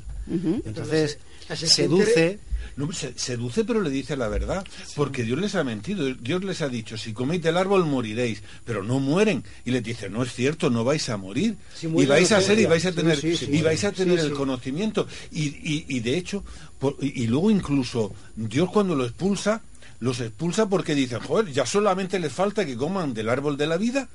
Y entonces, ¿qué van a ser como yo? No se van a morir y van a tener el conocimiento. y entonces va y los echa fuera. Si si comen- Si si mueren, mueren, si claro, mueren. se mueren. Claro, estando en el Edén no. Claro, pero mueren porque mueren como, como seres inferiores. Eso es lo que dicen. Mueren como un animal. un animal no, No, tiene conciencia. Pero Dios no le engañó. no tiene conciencia, ni Dios no conoce el bien ni el mal. Cuando tú comes la manzana o la fruta, O sea, tienes conciencia. Se van a muerto convertir en mortales. Claro, Una vez que abandonan el paraíso, se van a convertir en claro, seres mortales. Claro. Y, porque tienen que buscarse a sí mismos. De hecho, en el, en el, en el árbol de la vida eh, eh, hebreo, eh, es muy curioso que Jodma signifique Edén y Malhut signifique jardín. Y están justo los dos extremos del árbol de la vida. Es decir, tienes que ir de- desde el jardín al Edén, o sea, desde Malhut a, a Biná para conseguir volver al paraíso. Pero no será el mismo. Será el paraíso, el paraíso con conciencia y el paraíso con sabiduría. Y Ese es el camino. Un inciso muy rápido. Que yo es que esta noche estoy muy hereje. Estoy muy hereje porque, vamos a ver, eh, los judíos No son desterrados a, a Babilonia. Una vez que ellos son derrotados, en, hacia el 800 antes de Cristo son No derrotados estaban- no y estaban en el llevados- Edén. y, de- y llevados a Babilonia. Bien, ¿qué sucede allí cuando llegan? Ellos mm, han tenido que abandonar su, su, su eh, su templo, el templo de Jerusalén ha sido destruido, y ellos acuden allí desterrados como esclavos, y allí se encuentran con una religión que ya tenía esa tradición escrita. Porque en el, en el Numa Elish está toda esta historia del Génesis. Y además muy coincidente. Pero Paco, es que es la creación del ser humano como ser humano, tiene que estar ahí o donde esté. Porque si tú lees a, a Blavatsky, Blavatsky habla de las razas y las subrazas, y, la y habla de que estamos en la quinta raza raíz y en la séptima subraza. Resulta que la tercera raza, que es la que se supone que estaba en el Génesis, no tenía cuerpo físico. Y cuando se creó el cuerpo físico, que es la creación del Génesis, es cuando comienza la evolución con cuerpo físico. Por ejemplo, te lo digo porque digas que hay otra teoría. Y si lees la teoría de la raza de Blavatsky, todo eso te lo explica con pelos y señales desde el inicio hasta nuestros días. Y la evolución de la raza de los seres humanos. O sea, Yo me había quedado desde el punto de vista arqueológico, pero... Vamos, A quita ver. la hoja que mate, María José. A ver un momentito. No, yo lo que pienso es que, pues en aquella época, cuando llegaron los judíos allí a Sumeria y, y vieron todo lo que había por allí, pues claro, ellos tenían que abrirse un hueco y como tú, como tú has dicho, eh, Paco, pues se llevaron sus escribas y su gente, me parece que estuvieron allí como cuatro generaciones viviendo allí. Y, y entonces pues tenían gran competencia de dioses extranjeros. Entonces tu- tuvieron que abrirse un camino y escribir y coger de aquí y, y de allá. Y lo que no me queda claro es dónde está exactamente el paraíso. Eh, porque resulta que sí, que se ha demostrado por fotos vía satélite que los cuatro ríos estaban, ¿no? El Pisón, el, el Gión, el Gidequel y el Éufrates. Vale. Eh, pero es que resulta que eh, Cristóbal Colón, que yo tengo mucha fe en él también, pues resulta que se murió pensando que estaba en Venezuela en, la desembocadura del río Orinoco. Mm, que tendría que ser eso muy, muy bonito, desde luego.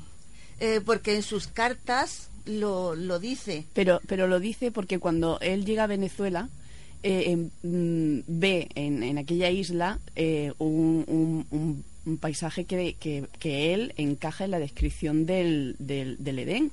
Es decir, albofrutales, fuentes. De hecho, eh, él hizo más de, un viaje, no pudo explorar la, la, la zona como él hubiera querido y para él, que era un hombre de ciertas, vamos, que le gustaba creerse lo que a él le venía bien y como a él le venía bien, eh, para él había encontrado el Edén y se atribuyó ese mérito de que había encontrado el Edén. Pero lo cierto es que los ríos que describe la Biblia, eh, cuatro, cuatro ríos que confluyen entre sí, eh, un- un- uno de ellos que va que, emana de una fuente va regando todo el Edén, no se encuentran en, en la zona de Venezuela.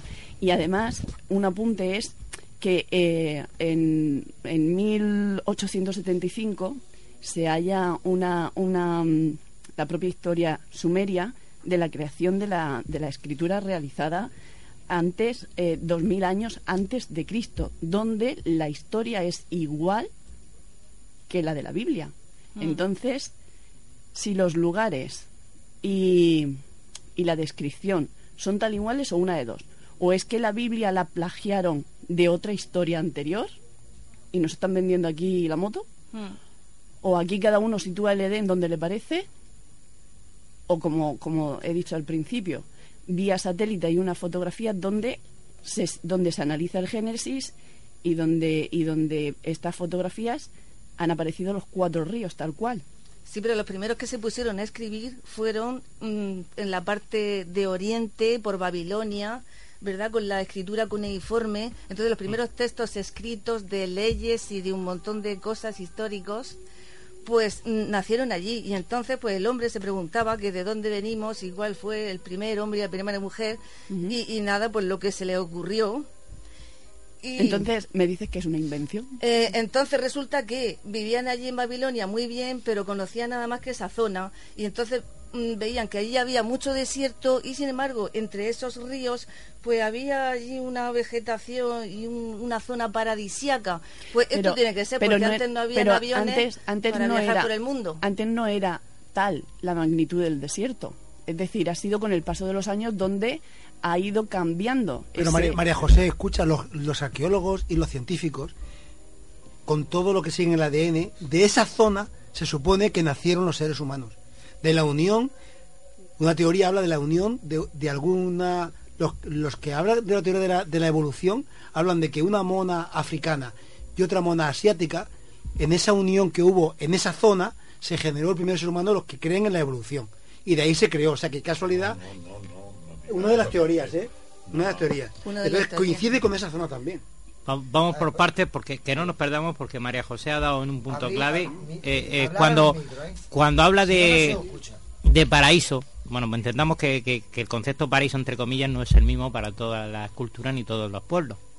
También hay un plano simbólico hay un plano místico del concepto paraíso porque se ha interpretado como tú bien dices eh, Pepe en el sentido ese. Pero hablemos del contexto histórico porque sí es verdad que eh, hace ese, en ese periodo que hablamos 8, 10 mil, 9 mil años atrás está acabando la glaciación eh, toda la zona de- del Medio Oriente hoy en día lo conocemos como una gran extensión más desértica que, que con vida. Sabemos que el Tigre y el Éufrates son muy ricos, generan mucha vida en el entorno, mantienen una agricultura muy fértil, pero en la antigüedad eh, esto no existía, como ya hemos matizado un poco, ha dicho Juan y antes, al comienzo, estábamos hablando de que el Golfo Pérsico casi no existía.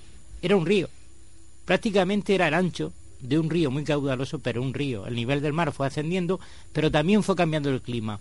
Cada vez tendía, eh, estamos pasando, hablando de, lo que llamamos el Holoceno, el periodo final del Holoceno, eh, conocemos como, como el, dos periodos intermedios muy fértiles, que generaron mucha expansión de vida en la zona.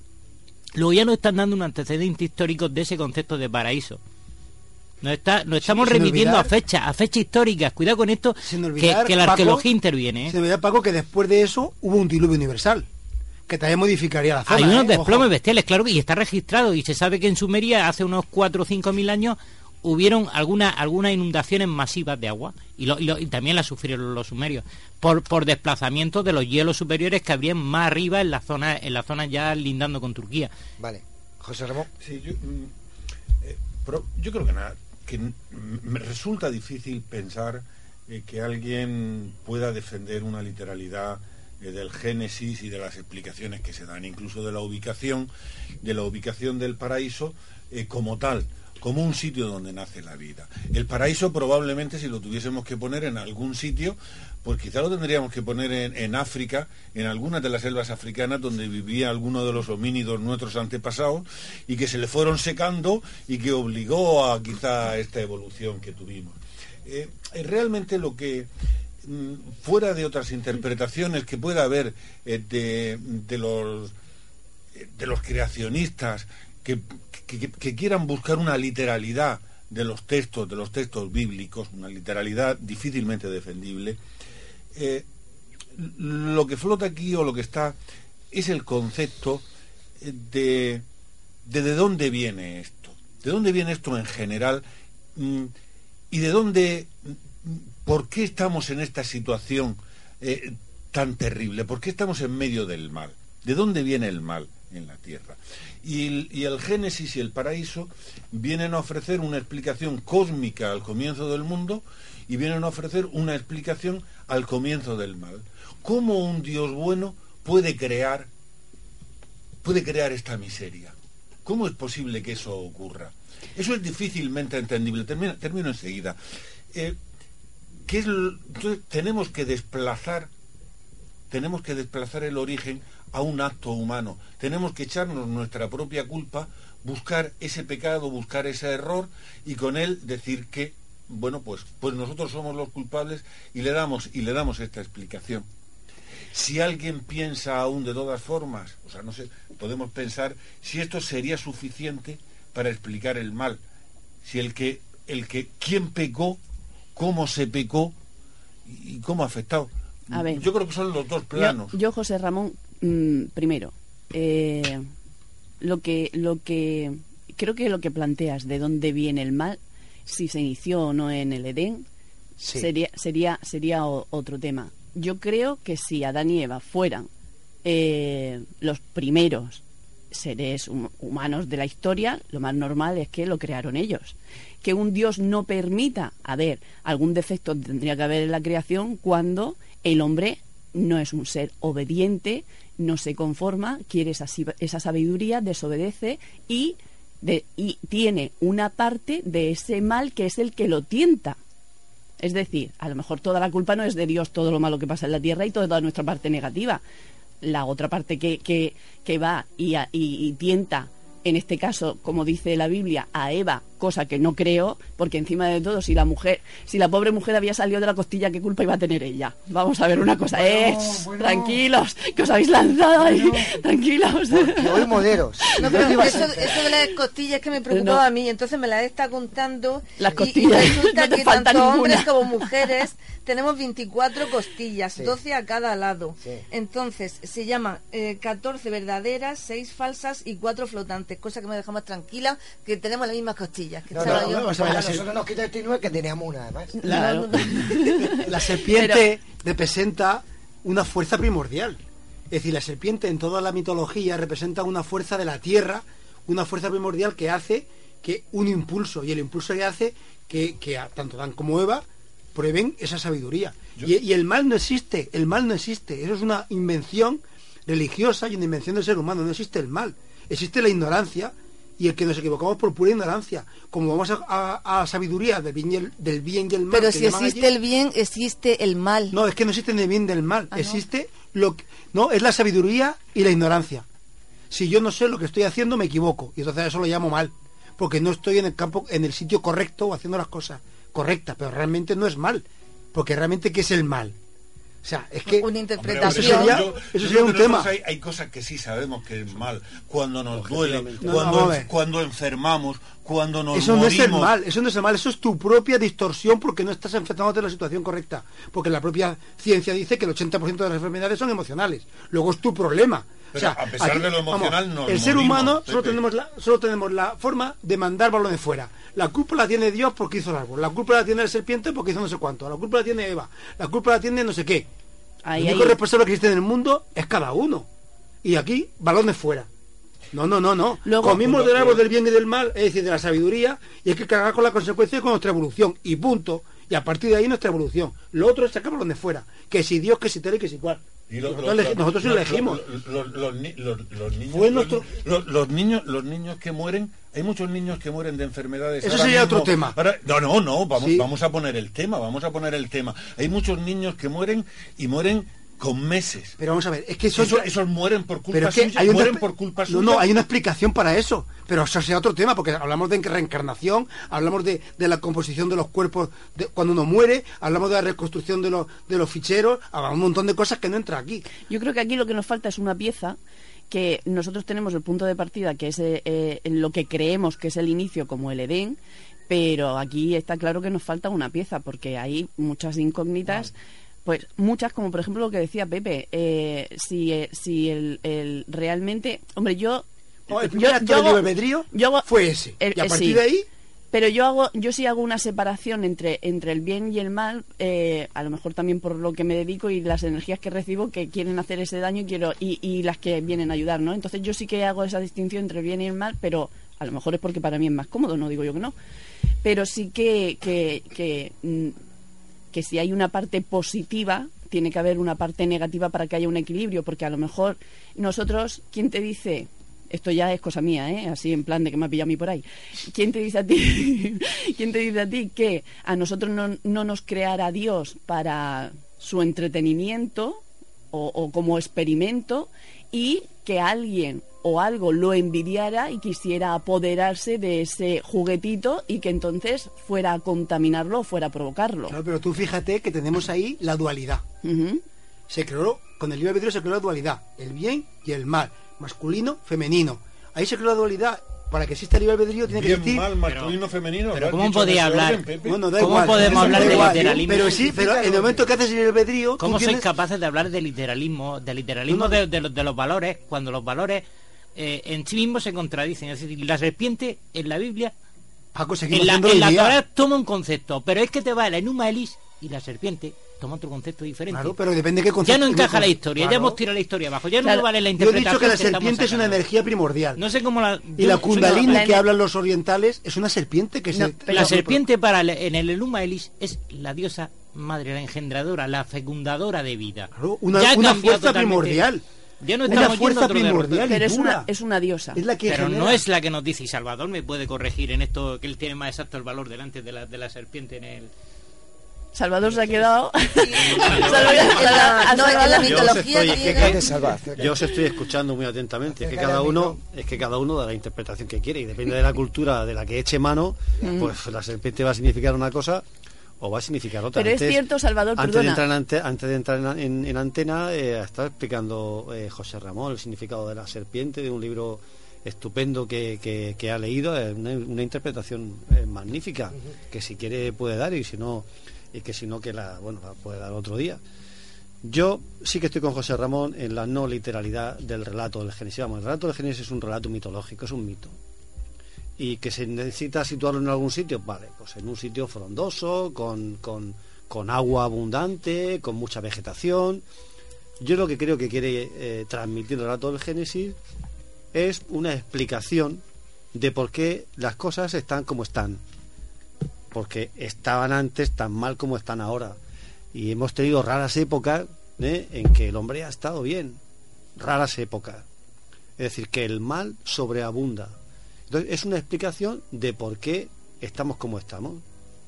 Eso es fundamentalmente el relato del, del Génesis. No solamente aparece en, en, en- en la Biblia, que existan puntos de contacto en los relatos de diversas culturas es normal. Es que antes de que el texto se pusiera por escrito hubo una larga tradición oral y hubo conexiones, vamos, y aparte de eso es es de sentido común, ¿no? Tenemos ahí el, el- en, en Grecia está el mito de Pandora. Pandora es una mujer creada por los dioses con todos los dones, que es lo que significa la palabra Pandora. Fue agraciada con todos los dones, una mujer perfecta. Y le dijeron los dioses, le pusieron una vasija con una tapadera. Dentro de la vasija estaban todos los males. Y le dijeron a Pandora, no quites la tapa, no mires lo que hay dentro. Pero claro, la mujer es curiosa. No había ningún hombre por al lado. No, la mujer era curiosa, quitó la tapa y todos los males salieron. Una explicación de por qué el mal puebla la tierra. Es decir, que todas las tradiciones siempre se ha- han tenido esa, esa preocupación por explicar A por qué si estamos yo- tan mal. Porque es que estamos muy mal desde siempre. Esa es la realidad. Esa Sí. es la realidad. Me- si, si yo estoy de acuerdo con lo que dice Salvador, si yo lo que digo que físicamente lo que se describe en la Biblia como el paraíso puede ser y seguro que existió físicamente porque algún lugar hay que decir que ocurrió esto, como cualquier escritor que sitúa una historia en algún sitio. Ahora, yo no digo que lo que diga la Biblia hubiera lo que dice que había. De hecho, el Génesis no utiliza la palabra Satanás en la Biblia. Y sin embargo, a mí, eh, yendo a un colegio de monjas, me dice que el demonio con forma de serpiente tienta a Eva. Y no es el demonio, ni es Satanás, ni es nada. Es decir, es una representación de lo que aquellos llaman como mal, donde en otras culturas ven como una, un, un Dios que va en contra de la creación de otro Dios. Efectivamente, ¿no? La- no, O sea- lo, de, lo, lo de Satanás, lo de Satán es una interpretación de los padres de la Exactamente, Iglesia, no pero a mí, parecen- a mí que, que, que, que, vamos, que he ido a un colegio de monjas me han dicho que Satanás es la que, la, la que le, le- le incita a Eva que coma de la manzana, cosa que tampoco se dice en la Biblia, la palabra manzana, por lo menos, No, como fruto, fruto. sí, fruto, fruto Entonces, genérico. o sea que si ya lo vamos adornando ahora, que, se supone que deberíamos de ceñirnos a lo que hay y punto, y ya lo vamos a adornarnos, pues seguro que antes también se adornaría y seguro que, mm, como tú dices, de historias y de relatos y de leyendas y de lo que el otro iba añadiendo, pues se ha llegado a, a- a convertir todo esto. Ahora, lo que yo digo, lo que dice la Biblia, lo que dice el Génesis, de, el lugar que describe, y no digo ni con el árbol de la vida, ni con la fuente de la vida eterna, ni con historias de ese tipo, ¿vale? No digo ese tipo de cosas, digo el lugar, esos cuatro ríos, existe aquí en la tierra, existió seguro. Algún sitio había que ponerlo. seguro, seguro que en algún sitio.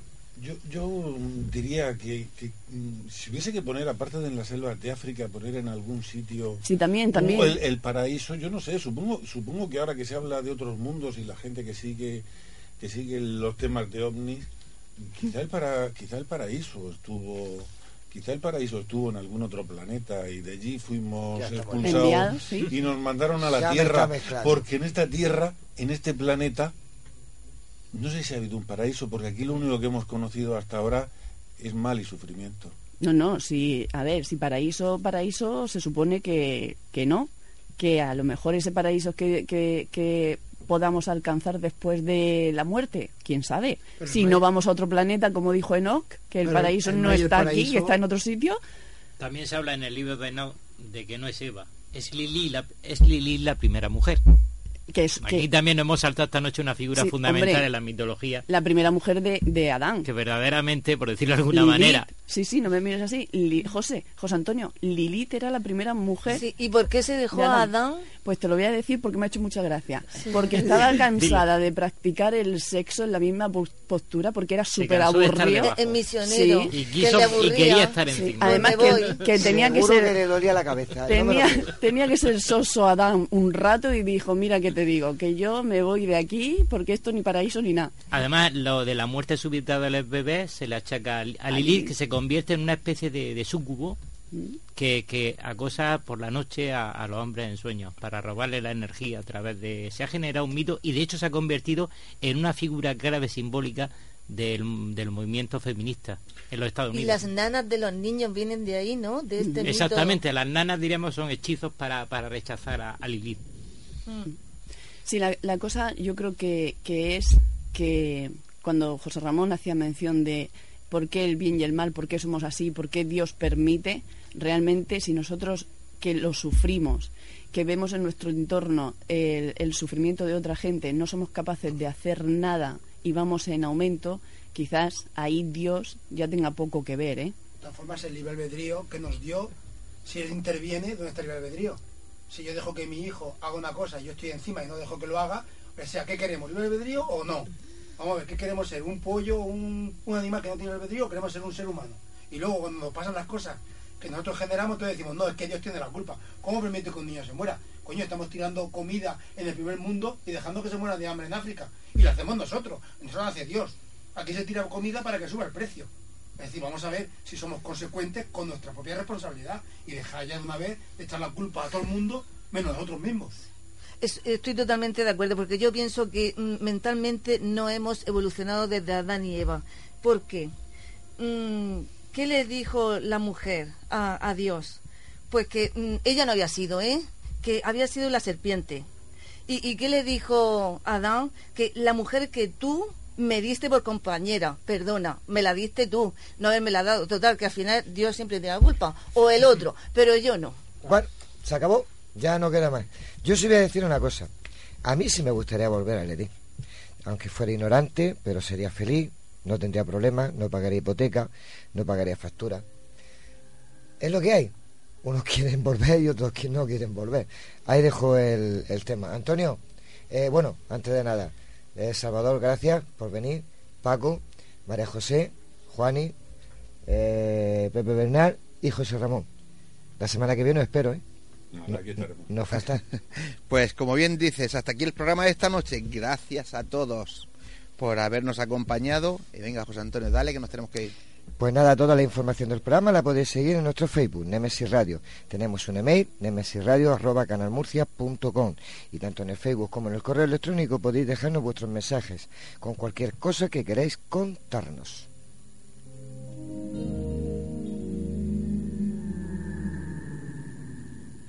Y recuerden, Nemesis Radio todos los jueves a partir de las 22 horas y los domingos a partir de las 21 en Radio Inter 96.8 de la FM y en Radio Intereconomía 90.7 de la FM en la región de Murcia. Por internet, pues a través de la web www.intereconomiamurcia.com.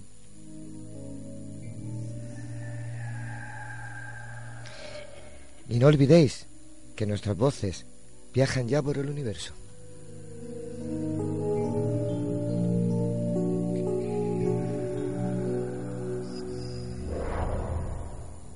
Y como seguramente no habrá vida en el universo, o sí, no lo sé. Seguro que sí. Seguro que sí. Seguro Pues que nos están escuchando.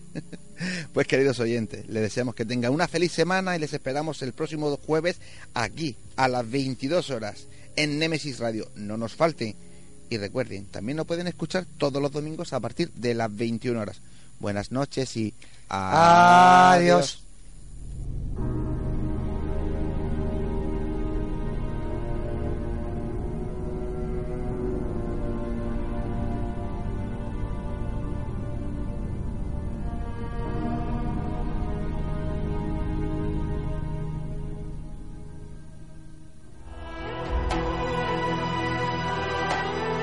Están escuchando Némesis Radio con Antonio Pérez y José Antonio Martínez.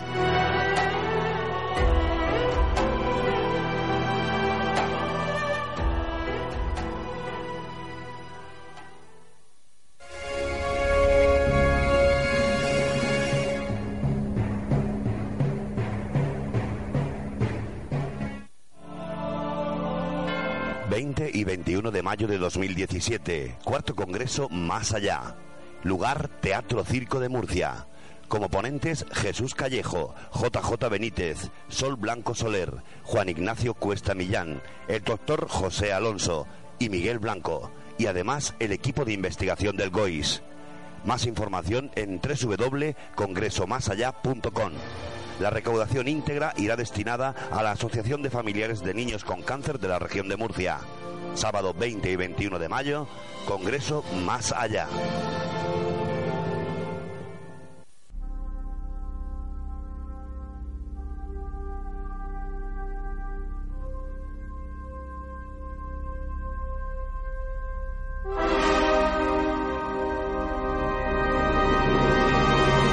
¿Estamos solos en el universo? ¿Quiénes son los verdaderos artífices de las pirámides? ¿Hay vida extraterrestre? De ser así, ¿es posible que ya estén entre nosotros? Psicofonías, Ouija, ¿nos hablan los muertos? Némesis Radio, viajando a lo desconocido, sobrepasando el horizonte de la conciencia. Némesis Radio, programa dirigido y presentado por Antonio Pérez y José Antonio Martínez. Todos los jueves a las 10 de la noche y los domingos a las 9 en Radio Inter y Radio Intereconomía, región de Murcia. Némesis Radio.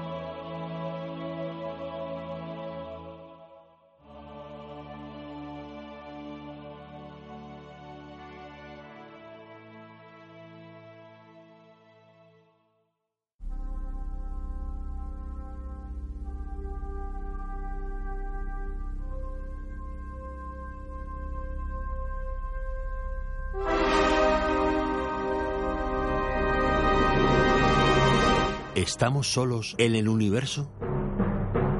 ¿Quiénes son los verdaderos artífices de las pirámides? ¿Hay vida extraterrestre? De ser así, ¿es posible que ya estén entre nosotros? Psicofonías. Ouija, ¿nos hablan los muertos? Némesis Radio. Viajando a lo desconocido. Sobrepasando el horizonte de la conciencia. Némesis Radio. Programa dirigido y presentado por Antonio Pérez y José Antonio Martínez. Todos los jueves a las 10 de la noche y los domingos a las 9 en Radio Inter y Radio Intereconomía, región de Murcia. Némesis Radio